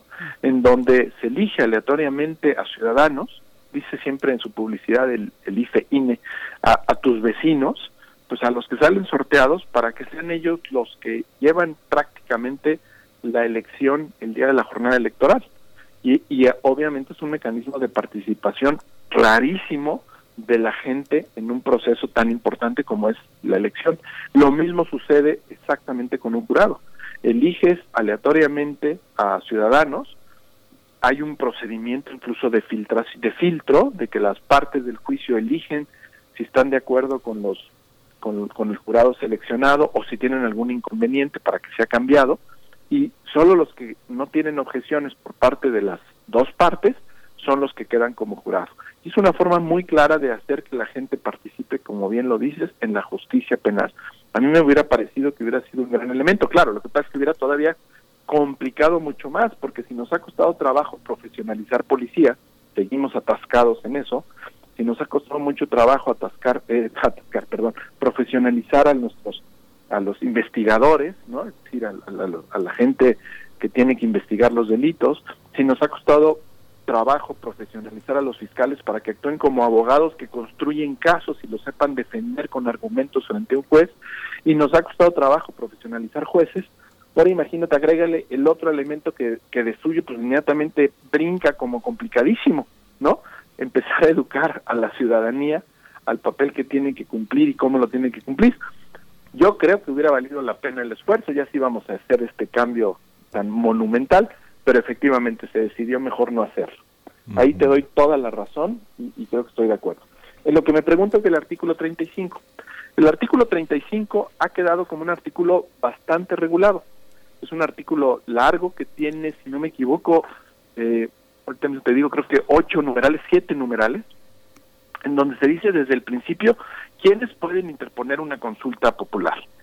Se dice, obviamente, que cuando una vez que se lleva a cabo una consulta popular, al menos el 40% de los ciudadanos inscritos en la lista nominal de electores, que es un número altísimo. Sí. El 40% más o menos de 85 millones. Pues tú imagínate, estamos hablando de 36, 37 millones, así ojo buen cubero.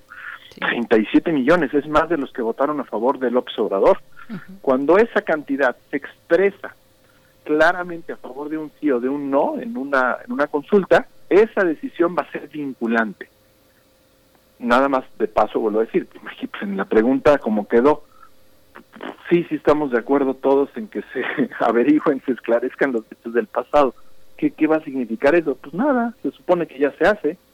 Entonces, bueno, pero ahí está lo que dice la Constitución. Luego también la Constitución, y es ahí donde viene la, esta parte que es tan importante, dice lo que no podrá ser objeto de consulta popular. Uh -huh. Y en el proyecto del ministro Luis María Aguilar, justamente se hacía un esfuerzo bastante detallado a través de cinco puntos que contenía el proyecto de por qué se estaba violando algunos de los temas que están aquí incluidos.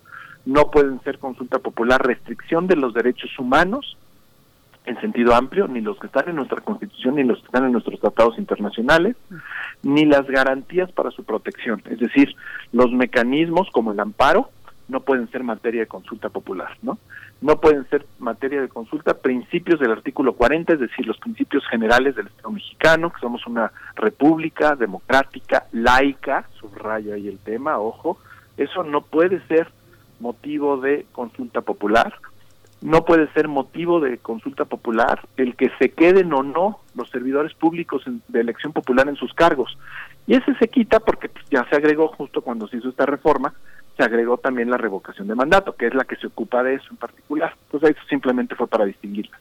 No puede ser materia de consulta popular, la materia electoral en términos generales, no puede ser, qué que lástima, ¿no? Porque debíamos de poner a consulta popular la justicia electoral, pero bueno, ahí está.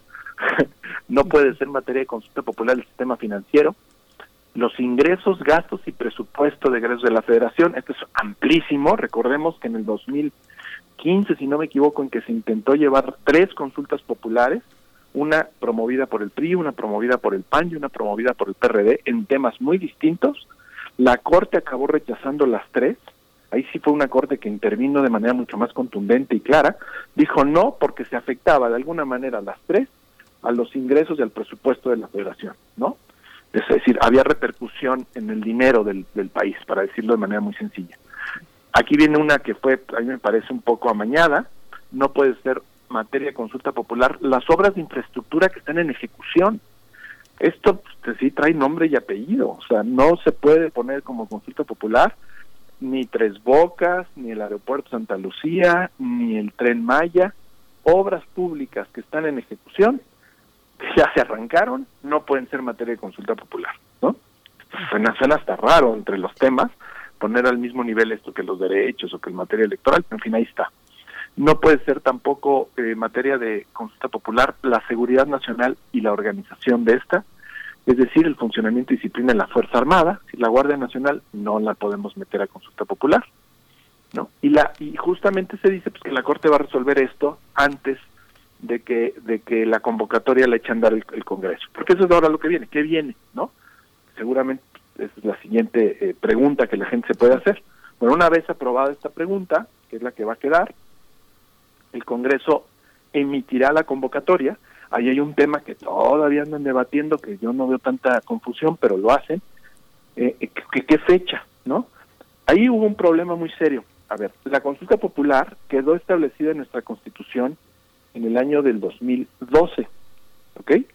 Que era una consulta popular mucho más eh, rígida, por decirlo así, y decía entre sus causales en la Constitución que la consulta popular se llevaría a cabo el día de la jornada electoral. Sin embargo, en diciembre del año pasado, a propuesta del presidente de la República, se reformó la consulta popular, porque él dijo justo que quería que ya todas las consultas que se hicieran, se hicieran de acuerdo eh, pues con la Constitución, que ya no fueran consultas como esas que, que llevó a cabo cuando era candidato presidente electo, sino que fueran estas organizadas por el INE ¿no? y avaladas por la Corte. Entonces se reformó para hacer un poco más sencillo el procedimiento de este artículo 35, fracción octava. Sin embargo, en los cambios que se llevaron a cabo, se separó eh, la fecha y la Constitución con toda claridad dice que se lleva a cabo la consulta popular el primer domingo de agosto del año de la elección, es decir, el año que entra, en agosto. Eso dice la Constitución. El problema es que desde antes, cuando tuvimos en 2012 que se creó la consulta, se hizo también la ley reglamentaria, que es la ley eh, federal de consulta popular. Esa ley no se adecuó, no se adaptó después a la reforma del año pasado. Entonces sigue reglamentando disposiciones que ya no existen y por eso esa ley sigue hablando de que la consulta popular se lleva a cabo el día de la jornada electoral. Ahora, ¿qué prevalece? Pues la Constitución, obviamente, ¿no? Es decir, es una norma de mayor jerarquía. Entonces, el- la, la consulta popular sí o sí se tiene que hacer el, el primer domingo de agosto. A menos, por supuesto, que la Corte, en algún caso que le llegara otra vez en esta materia, interpretara por algún motivo rock and rollero diferente lo que dice con toda claridad el texto constitucional. Pero digamos que tiene que ser hecha en agosto del año que entra. Lo que, imagínense ustedes lo que va a pasar con el país, creo que lo platicábamos también la semana pasada, hace una semana. En junio van a ser las elecciones más grandes que jamás hayamos tenido. Ya ni repito los números de, todo lo que se va a elegir, ¿no? 15 gobernadores, casi todos los estados renuevan sus legislaturas, obviamente los diputados federales, montonales de autoridades municipales de todo el país. Todo eso se va a llevar a cabo en junio. El, el INE tiene que organizar eso. En cuanto termine, y además los trabajos del INE no son tan, no terminan al día 2 de la elección, todavía tiene que recopilar la información, emitir reportes, obviamente están los, los resultados, obviamente, pero además después de hace evaluaciones de sus procesos. No va a haber terminado de hacer nada de la elección cuando tan apenas un mes después, el primer domingo de agosto, va a tener que volver a instalar casillas por todo el país eh, y los métodos correspondientes para que otra vez salgamos un el primer domingo de agosto a emitir nuestra respuesta a esta pregunta que repito y perdón que lo repita, pero me parece claro en, en, en pos de la claridad que no nos dice nada. no obstante que si estamos a favor o no de que conforme al derecho, a la constitución, se esclarezcan los hechos del pasado, ¿no? Pues sí, pues vamos a salir y vamos a decir, sí, estamos de acuerdo, ¿no? Eso va a suceder el año que entra. Y eso también va a tener un costo que ya por ahí un consejero electoral, si no me equivoco, lo revelaba, altísimo. La, la, la constitución, ya, ya, ya, ya me callo, acaba también diciendo esto de la fecha, acaba diciendo que las resoluciones del INE, porque el INE pues tiene que organizar todo, obviamente pueden ser impugnadas ante el Tribunal Electoral y que y, y listo, ¿no? Y que las leyes establecerán los detalles, pero la ley, lo primero que creo que tendríamos que hacer es reformar esa ley para adecuarla a lo que dice la Constitución. Pero bueno, pues eso se ha dejado también entre muchas de las obligaciones que a veces el Congreso no cumple en tiempo, ¿no? Ujú.